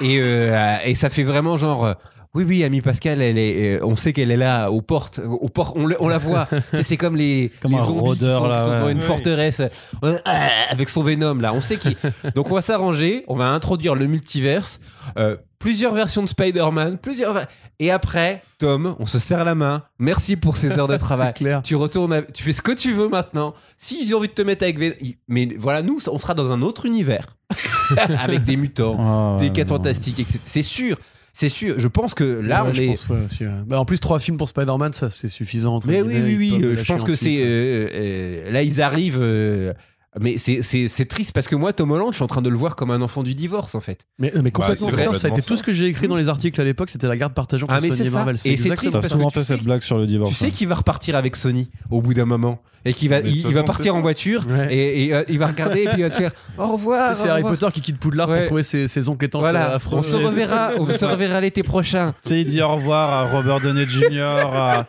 à Mark Ruffalo, à, Ouais. à Benedict Cumberbatch, puis il se retourne et là, Il y a Jared Leto. t'as Jared. Tom Hardy. Et t'as là qui fait Ouais, viens, petit enfant et tout. Et Michael Keaton. Avec Michael des glaces et tout, il faut rentrer dans notre camionnette. Michael Ah. Keaton à moitié habillé en vautour et à moitié en Batman, il dit Moi non plus, je sais pas comment je me suis retrouvé C'est là. ça, ouais. C'est vrai que mais Michael Keaton, il, pour le coup, lui, bah, c'est comme Andy Serkis, il va dire Ouais, mais après tout, on me permet d'être un nouveau Batman dans, dans Oui, l'équipe d'en Mais en face. fait, tu sais que Je pense que, je pense que Michael Keaton, il a le même super pouvoir que Woody Harrelson, euh, parce que je suis d'accord qu'il en fait des caisses, hein, Woody Harrelson, et qu'il a fait des tonnes de nanars. Mais en fait, au bout d'un moment, je pense que ces gens-là, euh, comme Michael Keaton, qui qui a aussi fait des nanars, hein, je pense qu'ils sont invulnérables euh, au, au somme de, des nanars, en fait. Ah oui, oui, c'est Et donc en fait Ouais, ils peuvent jouer mais comme des merdes dans un film. Euh, Il y en a d'autres, hein. Jeremy Irons, euh, Complètement. ceinture noire, Ouais, ceinture noire. Le, et le mec, il ressort. Bah tu, tu, ça reste toujours cet acteur qui présente bien, etc. Ah, attends, même, pouvoir, même euh, Tom Hanks, il a fait des merdes. hein. Enfin, et en fait, t'es acteur de ce euh, niveau-là, tu vois. je pense qu'ils ont une stature qui leur permet de faire ça. Euh, en France, on avait Michel Galabru. Euh, mais je pense que Tom Hardy, lui, aussi, non. Lui, lui, non, il peut pas. Mais tu sais, aussi, Michael Keaton, il a fait un, un cycle complet de génie. C'est que c'était Batman, puis ça a été pas grand chose, puis ça a été Birdman qui était la critique Ouais. de Batman. de Batman. Puis comme ça a été Birdman et Batman, on lui a dit vautour. Le Ouais. Après, vautour, comme du coup, il a été le vautour chez Marvel, on s'est dit, bah, reviens faire Batman. Batman C'est ça. Du coup, il a fait. Mais c'est incroyable quand même. Comme C'est comme est- incroyable. mais en plus, ce qui est génial, c'est que lui, c'est c'est un troll parce qu'il avait. Justement, tu vois, il avait. Il avait fustigé un peu le- les trucs de super-héros quand il avait Alors fait déjà, il y avait Birdman et ça. tout ça, alors qu'au final, il est, il est retourné comme un Yankee, quoi. donc. Mais, mais, mais parce qu'en fait, pour lui, euh, c'était pas lui dans Birdman, c'était une version horrible, genre Mm. de lui, tu vois. Et euh, mais par contre, non, là où c'est un troll, c'est quand, quand il filmait des scènes de combat euh, pour euh. Homecoming, Non, Homecoming, oui. euh, en fait, pour déstabiliser Tom Holland, il lui hurlait I'm Batman. Donc c'est, c'est vraiment un mec qui s'amuse avec sa carrière, qui, voilà, tu vois, pour le coup, qui a un côté un peu léger, un peu truc. Ouais. Euh, bah, Après, voilà. je pense qu'il a aussi consommé beaucoup de choses dans sa carrière qui fait Oui, voilà, y a, il y a il ça. a un cerveau un peu particulier, C'est ça. Et, et après, non, il y a le, le moment où le film, euh, bah pareil, on, s'en était parlé, je crois, euh, reconnaît un peu le, le truc chelou du 1, enfin chelou dans le sens nul, c'est que quand le flic énumère les trucs bizarres Ouais. dans la vie d'Eddie Brock, Ouais. c'est quand même le film qui te dit tout Le ça, homard. tout ça n'a aucun sens. Oui. Le mec dit, mais dites donc, en plus, à chaque fois, vous êtes au mauvais endroit, au mauvais Ouais. moment. Vous étiez quand même le seul, euh, tu sais, au pied Après de la le- fusée, avant, juste avant qu'elle explose. Il y avait les meurtres à la Life avait- Foundation, Et en plus, il y avait ce truc avec le homard. Il, lui, il lui dit euh, le homard en plein milieu, en mode c'est aussi grave que ce que je viens de dire avant. Et, et il finit, et je ne parle même pas de tous ces meurtres dans votre immeuble. Et tu sais, tu dis, mais attendez, si vous êtes C'est pas dans le conscient. bon ordre. Déjà, c'est pas dans le bon ordre. Et tu dis, donc vous êtes conscient que c'est n'importe quoi. Parce que là, le keuf est en train de le dire, c'est c'est pas crédible comme histoire. Ouais. Ta vie n'a aucun sens, même pour moi qui suis dans la diégèse du film. Je suis en train de reconnaître qu'on est dans un scénario qui ne veut rien dire. Non mais le flic est devenu, lui il était méta, hein, c'est-à-dire qu'il est devenu spectateur du truc. Et moi ce que j'ai retenu vraiment, c'est cette séquence du homard qui Ouais. m'a vraiment beaucoup plus marqué que les, les gars qui ont plus de tête autour de chez vous. C'est ça, tu vois. Et tu, tu dis, mais attends, donc, si, là, et en plus, ça, cette scène, c'est presque la première. C'est presque la, la première du film. Tu dis, d'accord, donc là, le film est en train de te dire, en vrai, ça va être n'importe quoi, tu vois. Mais c'est juste Ouais. que c'est pas du n'importe quoi euh, suffisamment assumé pour être agréable. Et, et voilà. Et après, je pense que tu veux parler d'une certaine Ouais, c'est séquence. ça. Tu euh, voulais parler de la scène de. Oui, la- bah, bah, la quand scène de la honte. Alors, La- je, peux, je peux quand même juste dire un truc. Oui. Tout à l'heure, tu parlais de, de Koba. Euh, dans ce Lequel film, il y a- il y, a un caméo. Bah, Koba. Donc, parlons de rappeur. Dans ce film, il y a un caméo oui. musical qui n'est pas Eminem. Je croyais vraiment qu'ils allaient le dropper. Parce que j'avais réussi à esquiver, parce que moi, les trailers de Venom, je les regarde plus. Euh, J'avais réussi à esquiver la présence de Little Sims, Ouais, très grande rappeuse britannique, qui, Oui, euh, pour son album Grey Area, je crois date de 2019, donc elle avait enregistré entre 2018 et 2019, avait fait un morceau qui s'appelle Venom, et qui a rien à voir avec le film, ça s'appelle juste Venom parce qu'elle crache du venin. voilà mm, mm. et qui est un morceau génial, etc. Franchement, tu vois Sony, qu'ils ont dû chercher dans Spotify Venom pour faire un caméo musical. Ils sont tombés sur elle, ils l'ont inséré dedans. Et donc, dans le film, alors une partie, enfin, une, une scène qui a pas du tout l'air d'être en mode rap, euh, un peu hardcore comme ça en plus, euh, ils la placent. Franchement, j'ai eu très très mal parce que je suis vraiment très fan de cette meuf. Alors, elle s'est fait de l'argent, je suis content pour elle. Et du coup, Venom entend le morceau et va vers elle en mode genre, c'est à moi que tu parles. Et il dit merci en prenant le micro. Et j'ai vraiment. euh, ça m'a fait beaucoup de mal, je tiens à le dire. Voilà, dans une, dans une forme de rêve où du coup il a des, des, des, euh, il a des bracelets de toutes les couleurs, les trucs fluo que t'as dans. Et il fait son dans- coming out. Voilà, et du coup, ouais. euh, alors, Alors, Les faut, gens faut croient qu'il préciser, fait il son faut coming préciser out. qu'il avance avant d'être sur scène. Il avance, il fend la foule. et tout le monde lui fait Ah, trop bien ton Et costume. voilà, alors, c'est-à-dire, il n'y a va. pas une seule personne qui dit c'est quand même une sorte de créature de 2m60 Oui. Dans un monde où il y a les mutants. qui. En plus. Enfin, ouais, voilà, je sais, bref. Ouais, mais, effectivement, cachés, t'as- ils sur le côté. Ouais, finalement, c'est peut-être, euh, c'est peut-être genre euh, l'équivalent d'un Trav, mais qui aurait super customisé son costume. Je me suis dit, non, ça marche pas vraiment comme ça. Mm, mm. Enfin, vous n'êtes pas censé vous dire, c'est normal, il est comme nous, alors qu'en fait, t'as un alien qui déboule en plein milieu. Non, mais ça, Même dans le les coup- gags nuls de Men in Black, ils faisaient pas des, des, des trucs comme ça. C'était des mecs qui ressemblaient vaguement à des humains. Ouais. Là, c'est pas du tout ça. Non, non, Et t'as des mecs qui disent, ah ouais, putain, bien vu le coup. C'est ça, c'est ça, c'est c'est vraiment genre personne ne flippe, c'est vraiment une, une sorte de métaphore du ouais, de, de la queerness quoi en fait, où du coup Venom qui se sent pas aimé par, par- avec sa relation nulle avec Eddie, là et en fait vraiment genre tout le monde lui dit qu'il est cool, donc ça Ouais. fait vraiment, tu vois Eddie, les gens ils me kiffent quand même et tout, donc il fait voilà ce, ce, ce discours de- d'acceptation de, tous les autres que la prod avec un cynisme, mais je trouve vraiment dégueulasse en fait, c'est vraiment de, de dire ouais mais en fait c'est ça, on fait que Venom sort du placard, c'est un vrai coming out Ouais. euh, euh, LGBT. Si c'est vrai que. et- mais c'est mais c'est mais c'est après Ils ont je- même dit, euh, ouais, mais en fait, au final, c'est un. Enfin, Inclusif, pire, oui. que c'est Serkis hein, qui a dit ça. C'est que Ouais. il a dit, ouais, en fait, euh, si on y réfléchit, la relation entre le symbiote et Eddie, c'est une relation queer, car c'est une relation d'amour qui n'est pas conventionnelle. ouais, ouais. T'es là, tu te dis, waouh, c'est. Ouais. Et puis, comme je t'avais de, dit, for- de forcing, le mec, euh. il avait une autoroute pour faire un parallèle avec son perso de Gollum qui entend une voix, et il s'est dit non. Je vais faire all-in. Je vais faire. Eh, Et, et et les queers, c'est pour vous, venez et- voir et mon surtout qu'en plus, tu vois, euh, le, le, le, le- Eddie dans le film cache, ne cache pas Venom parce qu'il en a honte ou parce qu'il est pas. C'est juste que, Venom mange des cerveaux. Oui, oui, oui. Et t'as envie de leur dire. Oui, le euh, parallèle est pas euh, super. classe. Excusez-moi, mais euh, euh, on n'est pas du tout dans, euh, dans un système d'identité sexuelle. Là, on est face à une créature alien qui mange des cerveaux Eh oui. et qui tue, euh, qui elle a envie de Qui est tuer recherché. et qui est recherché. Donc en fait, c'est pas du tout que Eddie avait honte de moi. Ah, mais en fait, les gens peuvent m'aimer. Surtout oui, tant que tu auras pas mangé le cerveau. Oui, c'est ça, mais- voilà. Surtout qu'ils lui font dire euh, l'expression maintenant euh, I'm out the closet. Oui. Il lui place Ouais, ça, ouais, quoi. ouais, bien sûr. Non, mais, après, mais ce qui est drôle, c'est qu'ils I'm le font en mode c'est un quiproquo. Ouais. C'est-à-dire que le symbiote est, bon, qui est ouvertement stupide à ce stade du film. parce que t'es vraiment. est stupide. Non, mais vraiment, c'est-à-dire que t'as- là, t'as vraiment le. Quand il parle à la foule, enfin, il y, a des- il y a des trucs. Et il drop the mic, hein. oui, il fait un drop. Ah, vas-y, il dit Lethal, Lethal Protector, out, mais c'est trop nul, putain. ça, t'as, euh, je sais pas, genre, je sais plus si c'est, euh, si c'est peut-être un trans ou, ou- ou une meuf qui fait I love you, I love I you, love too, you et tout. too. Et t'es là, tu fais, mais ça, c'est Will Ferrell dans Old School quand il est bourré et qu'il arrive sur scène à côté de Snoop et qu'il est à poil. Je suis pas censé voir la même scène. Dans Venom, mais Dans non, mais, Venom mais c'est pour ça que je te dis, retourne, retourne au, au- au début de, de l'apparition de, de Venom et explique tout ça à un fan. Il va te dire, mais tu sais quoi, mais tu dis que de la merde, c'est pas possible. Le Oui, futur, le pas. futur que tu es en train de me présenter, je veux pas y vivre. C'est une timeline étrange. Mais non, on a, c'est vraiment, c'est le monde de South Park. C'est-à-dire qu'au bout d'un moment, tu te dis, waouh! Et, et voir faire. C'est le truc de la, des, de- des lamentins avec la, la piscine Ouais, à idées. ça, là, ils poussent les boules. Ils font, euh, hey, regardez, il y a une thématique LGBT. Hop, hop, hop, on va Ah, c'est comment, comment on va le faire. quoi, Venom, euh, Venom. Venom, la- l'alien de Clitar qui bouffe des cerveaux, qui va faire un, un coming out de- dans une soirée rêve party. Mais si tu veux, mais, attends. mais vous êtes des dégénérés en fait. Moi- moi, alors, après, tu veux, c'est que- demander aux concernés, parce que, mais moi, je sais, Bah, genre, vu que moi, pas- oui, j'en ai rien demandé, oui. Vu, vu que moi, mais vu que moi, genre, j'ai, euh, enfin, tu vois, j'ai ce truc-là par rapport à Black Panther. Tu sais, tu dis, donc Ouais. là, c'est quand même des mecs qui, c'est pas tout le film, mais c'est une séquence, c'est-à-dire, c'est en mode, allez, tiens, genre, vas-y, mange et tout, c'est une miette dégueu. Oui, parce que Black Panther, c'est quand même tout le héros, c'est son Voilà, histoire et il y a c'est ça, c'est une vois. thématique Là- qui est là, ils ont explorée. un c'est truc. une scène, mais si tu enlèves cette scène du film, ça ne change rien. Ça change. Non, c'est pas vrai. Ça change rien. à ce T'as que aussi ça. Dan qui dit These two needs couple counseling. Oui, c'est après, Ouais. mais ça devient Eh, une non, sorte Non, mais de je veux dire, running tu vois ce que je veux dire, mais tu vois ce que je veux dire. Comme à la fin, quand il lui dit, hey, tu m'as dit I love you et tout sur la plage. Il faut encore ce running gag nul.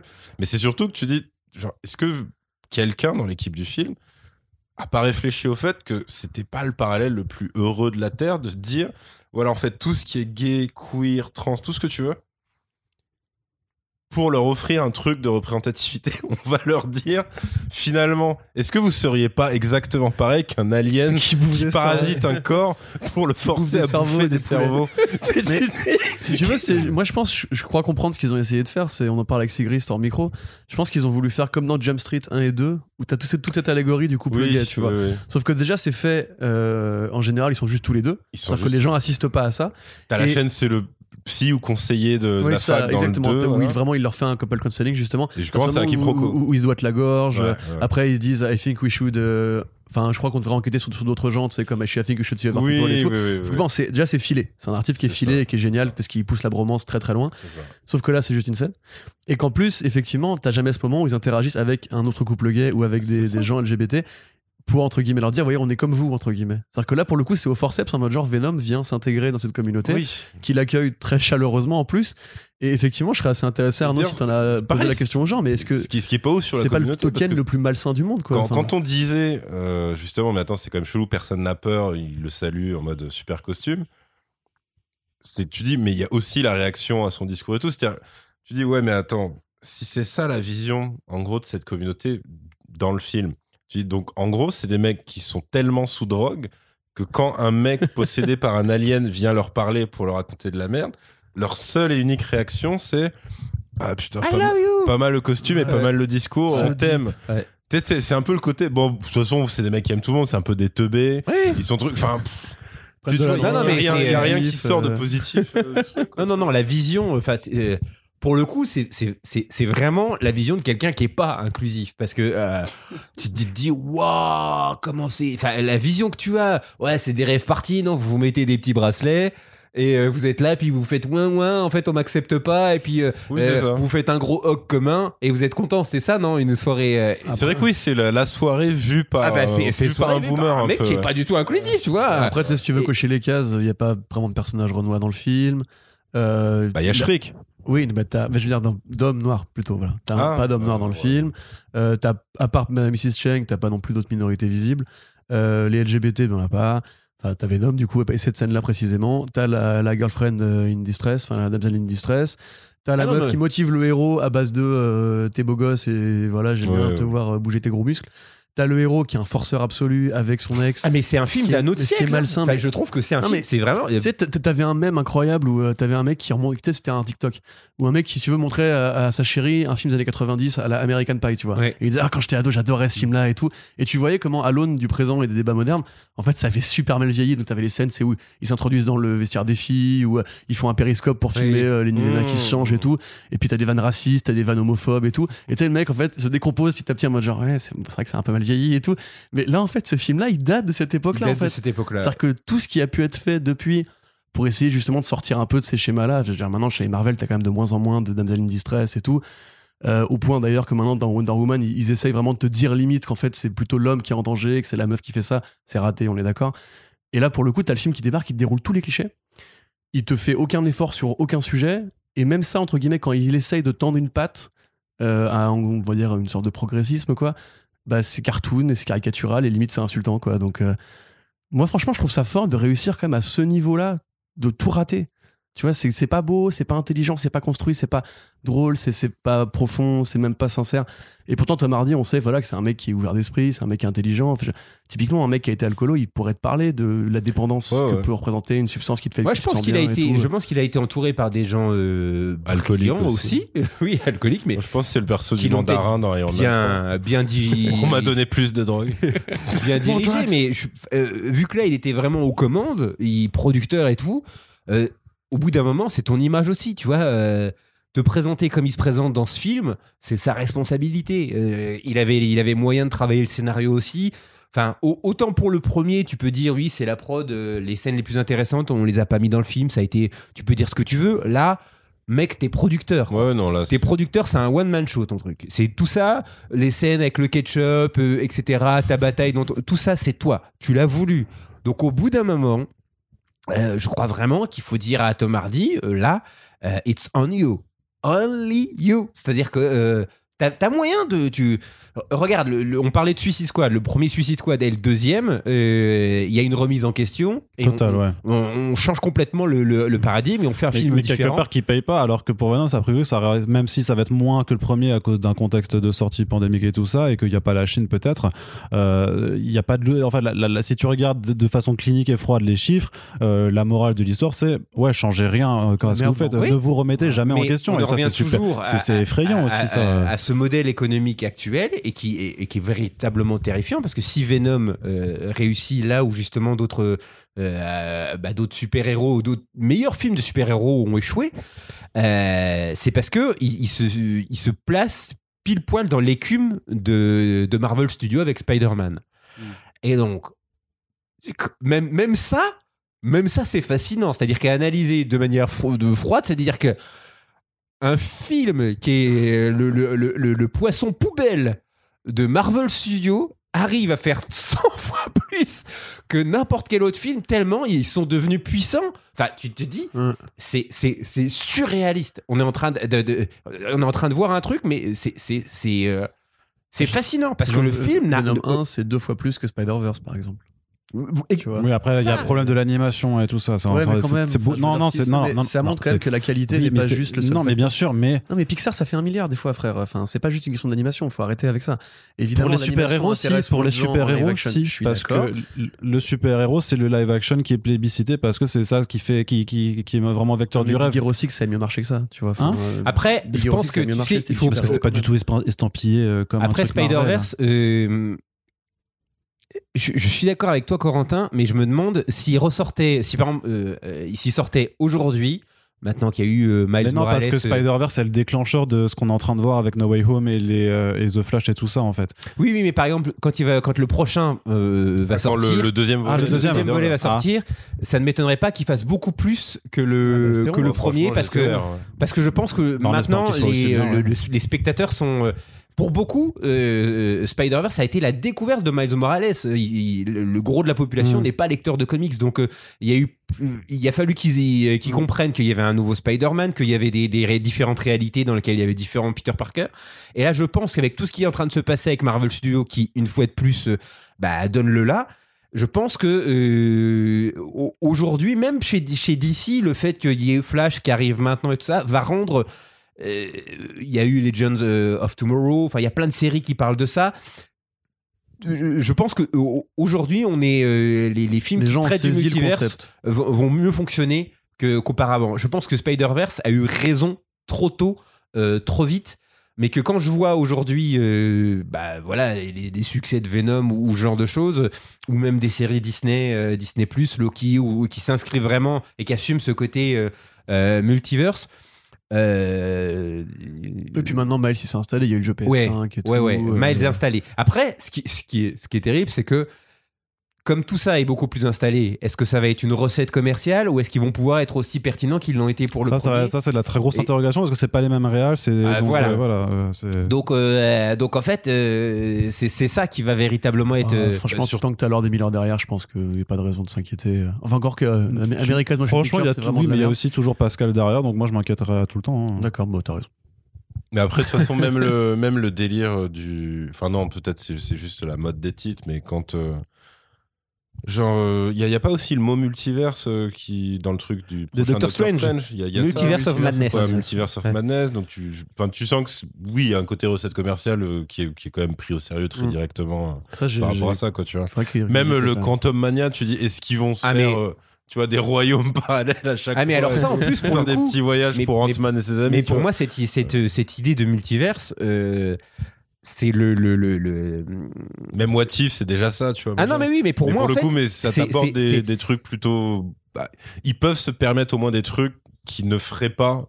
Mais sans ça, c'est le rêve, c'est le rêve humide de, de, de Kevin Feige. Oui, oui. C'est euh, pour moi, c'est le, c'est, c'est le rêve humide de, de Kevin Feige. C'est-à-dire que quand euh, ils ont euh, introduit cette idée de multiverse par rapport à leur plateforme, parce que euh, pour moi, ce qui détermine le, euh, tout en ce moment chez, chez, chez Marvel, c'est Disney+. Mm. Leur plateforme où il y a tout. Euh, et donc en fait, euh, dès l'instant où ils ont récupéré les, euh, ils ont récupéré Star Wars, ils ont récupéré euh, les, les Spider-Man et qu'ils ont tout au même endroit, il leur suffit juste de créer cette idée de multiverse pour incorporer même tout ce qui a été fait avant eux en disant mais Ouais, c'était déjà sûr, chez nous mais sûr. vous le saviez pas encore et, euh, et ça mais c'est le, le- le rêve d'une entreprise monopolistique de refaire l'histoire en disant mais en fait ça a toujours été chez nous en fait euh, Sam Raimi quand il a fait Spider-Man avec Tobey Maguire C'était déjà chez nous Mm. mais il le savait pas En encore fait, tu né, c'était chez nous. mais, mais, je pense que vraiment, c'est le- c'est c'est le- le- une société monopolistique. Euh, elle rêve de ça. Elle rêve de récupérer l'histoire. En fait, tout, tout, on était le soleil. Vous tourniez autour de nous sans le savoir. Et je pense que euh, euh, ils, ils vont aller vers ça de plus en plus. Donc, et au bout d'un moment, c'est formidable parce que en plus, tu peux tout justifier et dire Venom, c'est de la merde. Ben oui. Parce que c'est dans une dimension une parallèle où c'est que de la merde. Ouais. C'est voilà. Voilà.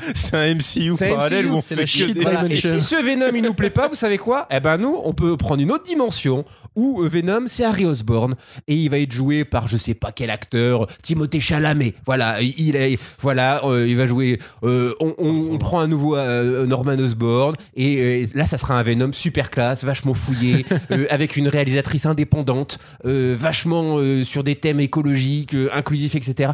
Et, et et, et Tom Hardy sera là avec son vieux et, euh, et Venom tout pourri. bah, et nous, toi, ta gueule. Toi, toi, t'es dans la dimension des losers. Tu restes. Et Et- tu resteras dans la Et c'est dimension sûr, des c'est losers. sûr. Et au final, bah, euh, ils sont, ils sont gagnants. Ils sont gagnants. Et moi, je suis convaincu que dès l'instant où ils ont vraiment intronisé cette idée du multiverse, maintenant, c'est c'est Ouais. pour ça que maintenant ils peuvent dire ouais, tu veux, tu veux Tom Holland, vas-y.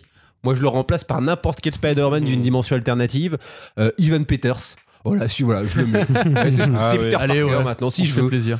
De toute façon, il, ouais, il peut même jouer euh, Peter Prout maintenant dans, dans, dans, dans, dans WandaVision. Enfin, pour Ralph moi, c'est le, c'est le Joker de hop, multiverse. Ouais, ce sera la nouvelle Bah, carte. Multiverse, ça sera- Oui, oui, c'est- sûr, sûr. c'est sûr.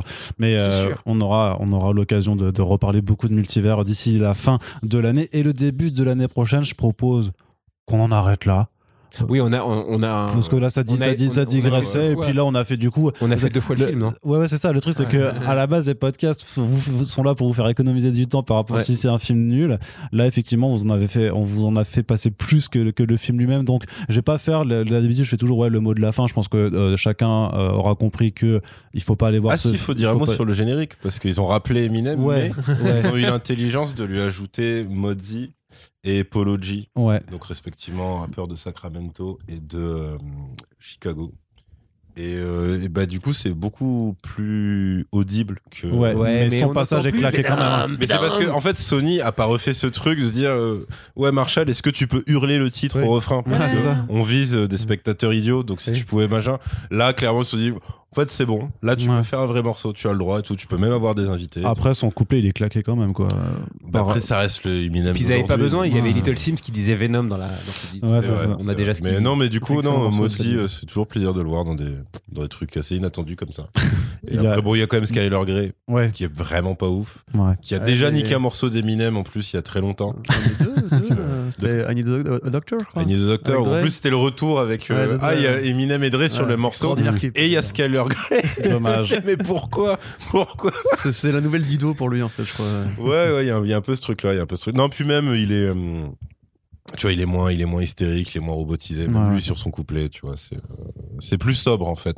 Alors que le film est complètement over the top Ouais, ouais, par rapport-. Oui, par ah oui, rapport c'est au vrai. premier. Ouais. Mais du coup, le, géné- le générique est beaucoup Parce plus que dans- si, si, le générique a dû- avait dû être dans la tonalité de, du, du film, moi ça aurait été le premier. Ça aurait été Venom, Ouais. Venom. Ouais, mais moi, non, mais moi j'aurais mis de la hardtech en fait, tu sais, euh, genre. euh, boum, boum, boum. Oui, Ça, oui, tu et puis, pas, vraiment avec un, tu vois, un refrain. Carnage Ouais, c'est ça. C'est surtout. C'est surtout qu'en plus, c'est un peu comme euh, G.I. Joe, euh, truc euh, Snake Eyes, là. Ouais. C'est-à-dire qu'en fait, euh, le générique est plus marrant que le film. C'est-à-dire que dans le générique, ils s'amusent, ils font de les, des Ouais, des petits effets, des trucs. Enfin, tu sens qu'il y avait en fait un mec motivé, c'était le mec, Le mec du du secteur générique, animation. Ouais. On lui a filé deux trucs à faire, le La flashback séquence, triste et euh, le générique, enfin le début de générique de fin. Et il s'amuse. Et il s'est un peu amusé. Ouais, genre t'as. hum, Enfin, tu vois, t'as des, t'as des trucs complètement méta où, où t'as les personnages en fait de, de Venom et Carnage, mais qui te renvoient à des moments de la carrière de Tom Hardy et Woody Harrelson en fait. Et Mm. en fait, il y a plus de trucs astucieux dans Plus d'inventivité. quoi. 3-4 Ouais. minutes en fait que dans tout le film. C'est très étrange. Bon, bah en tout cas, euh, on vous invitera. C'est vrai que normalement il faut soutenir les cinémas, mais vous pouvez aller voir d'autres films pour Bah, soutenir le cinéma. dernier duel, allez voir le dernier duel. Voilà. Et en attendant, bah, si vous voulez vraiment, vraiment vous faire votre propre avis, soyez patient, attendez trois mois que la sortie euh, euh, aux États-Unis se fasse.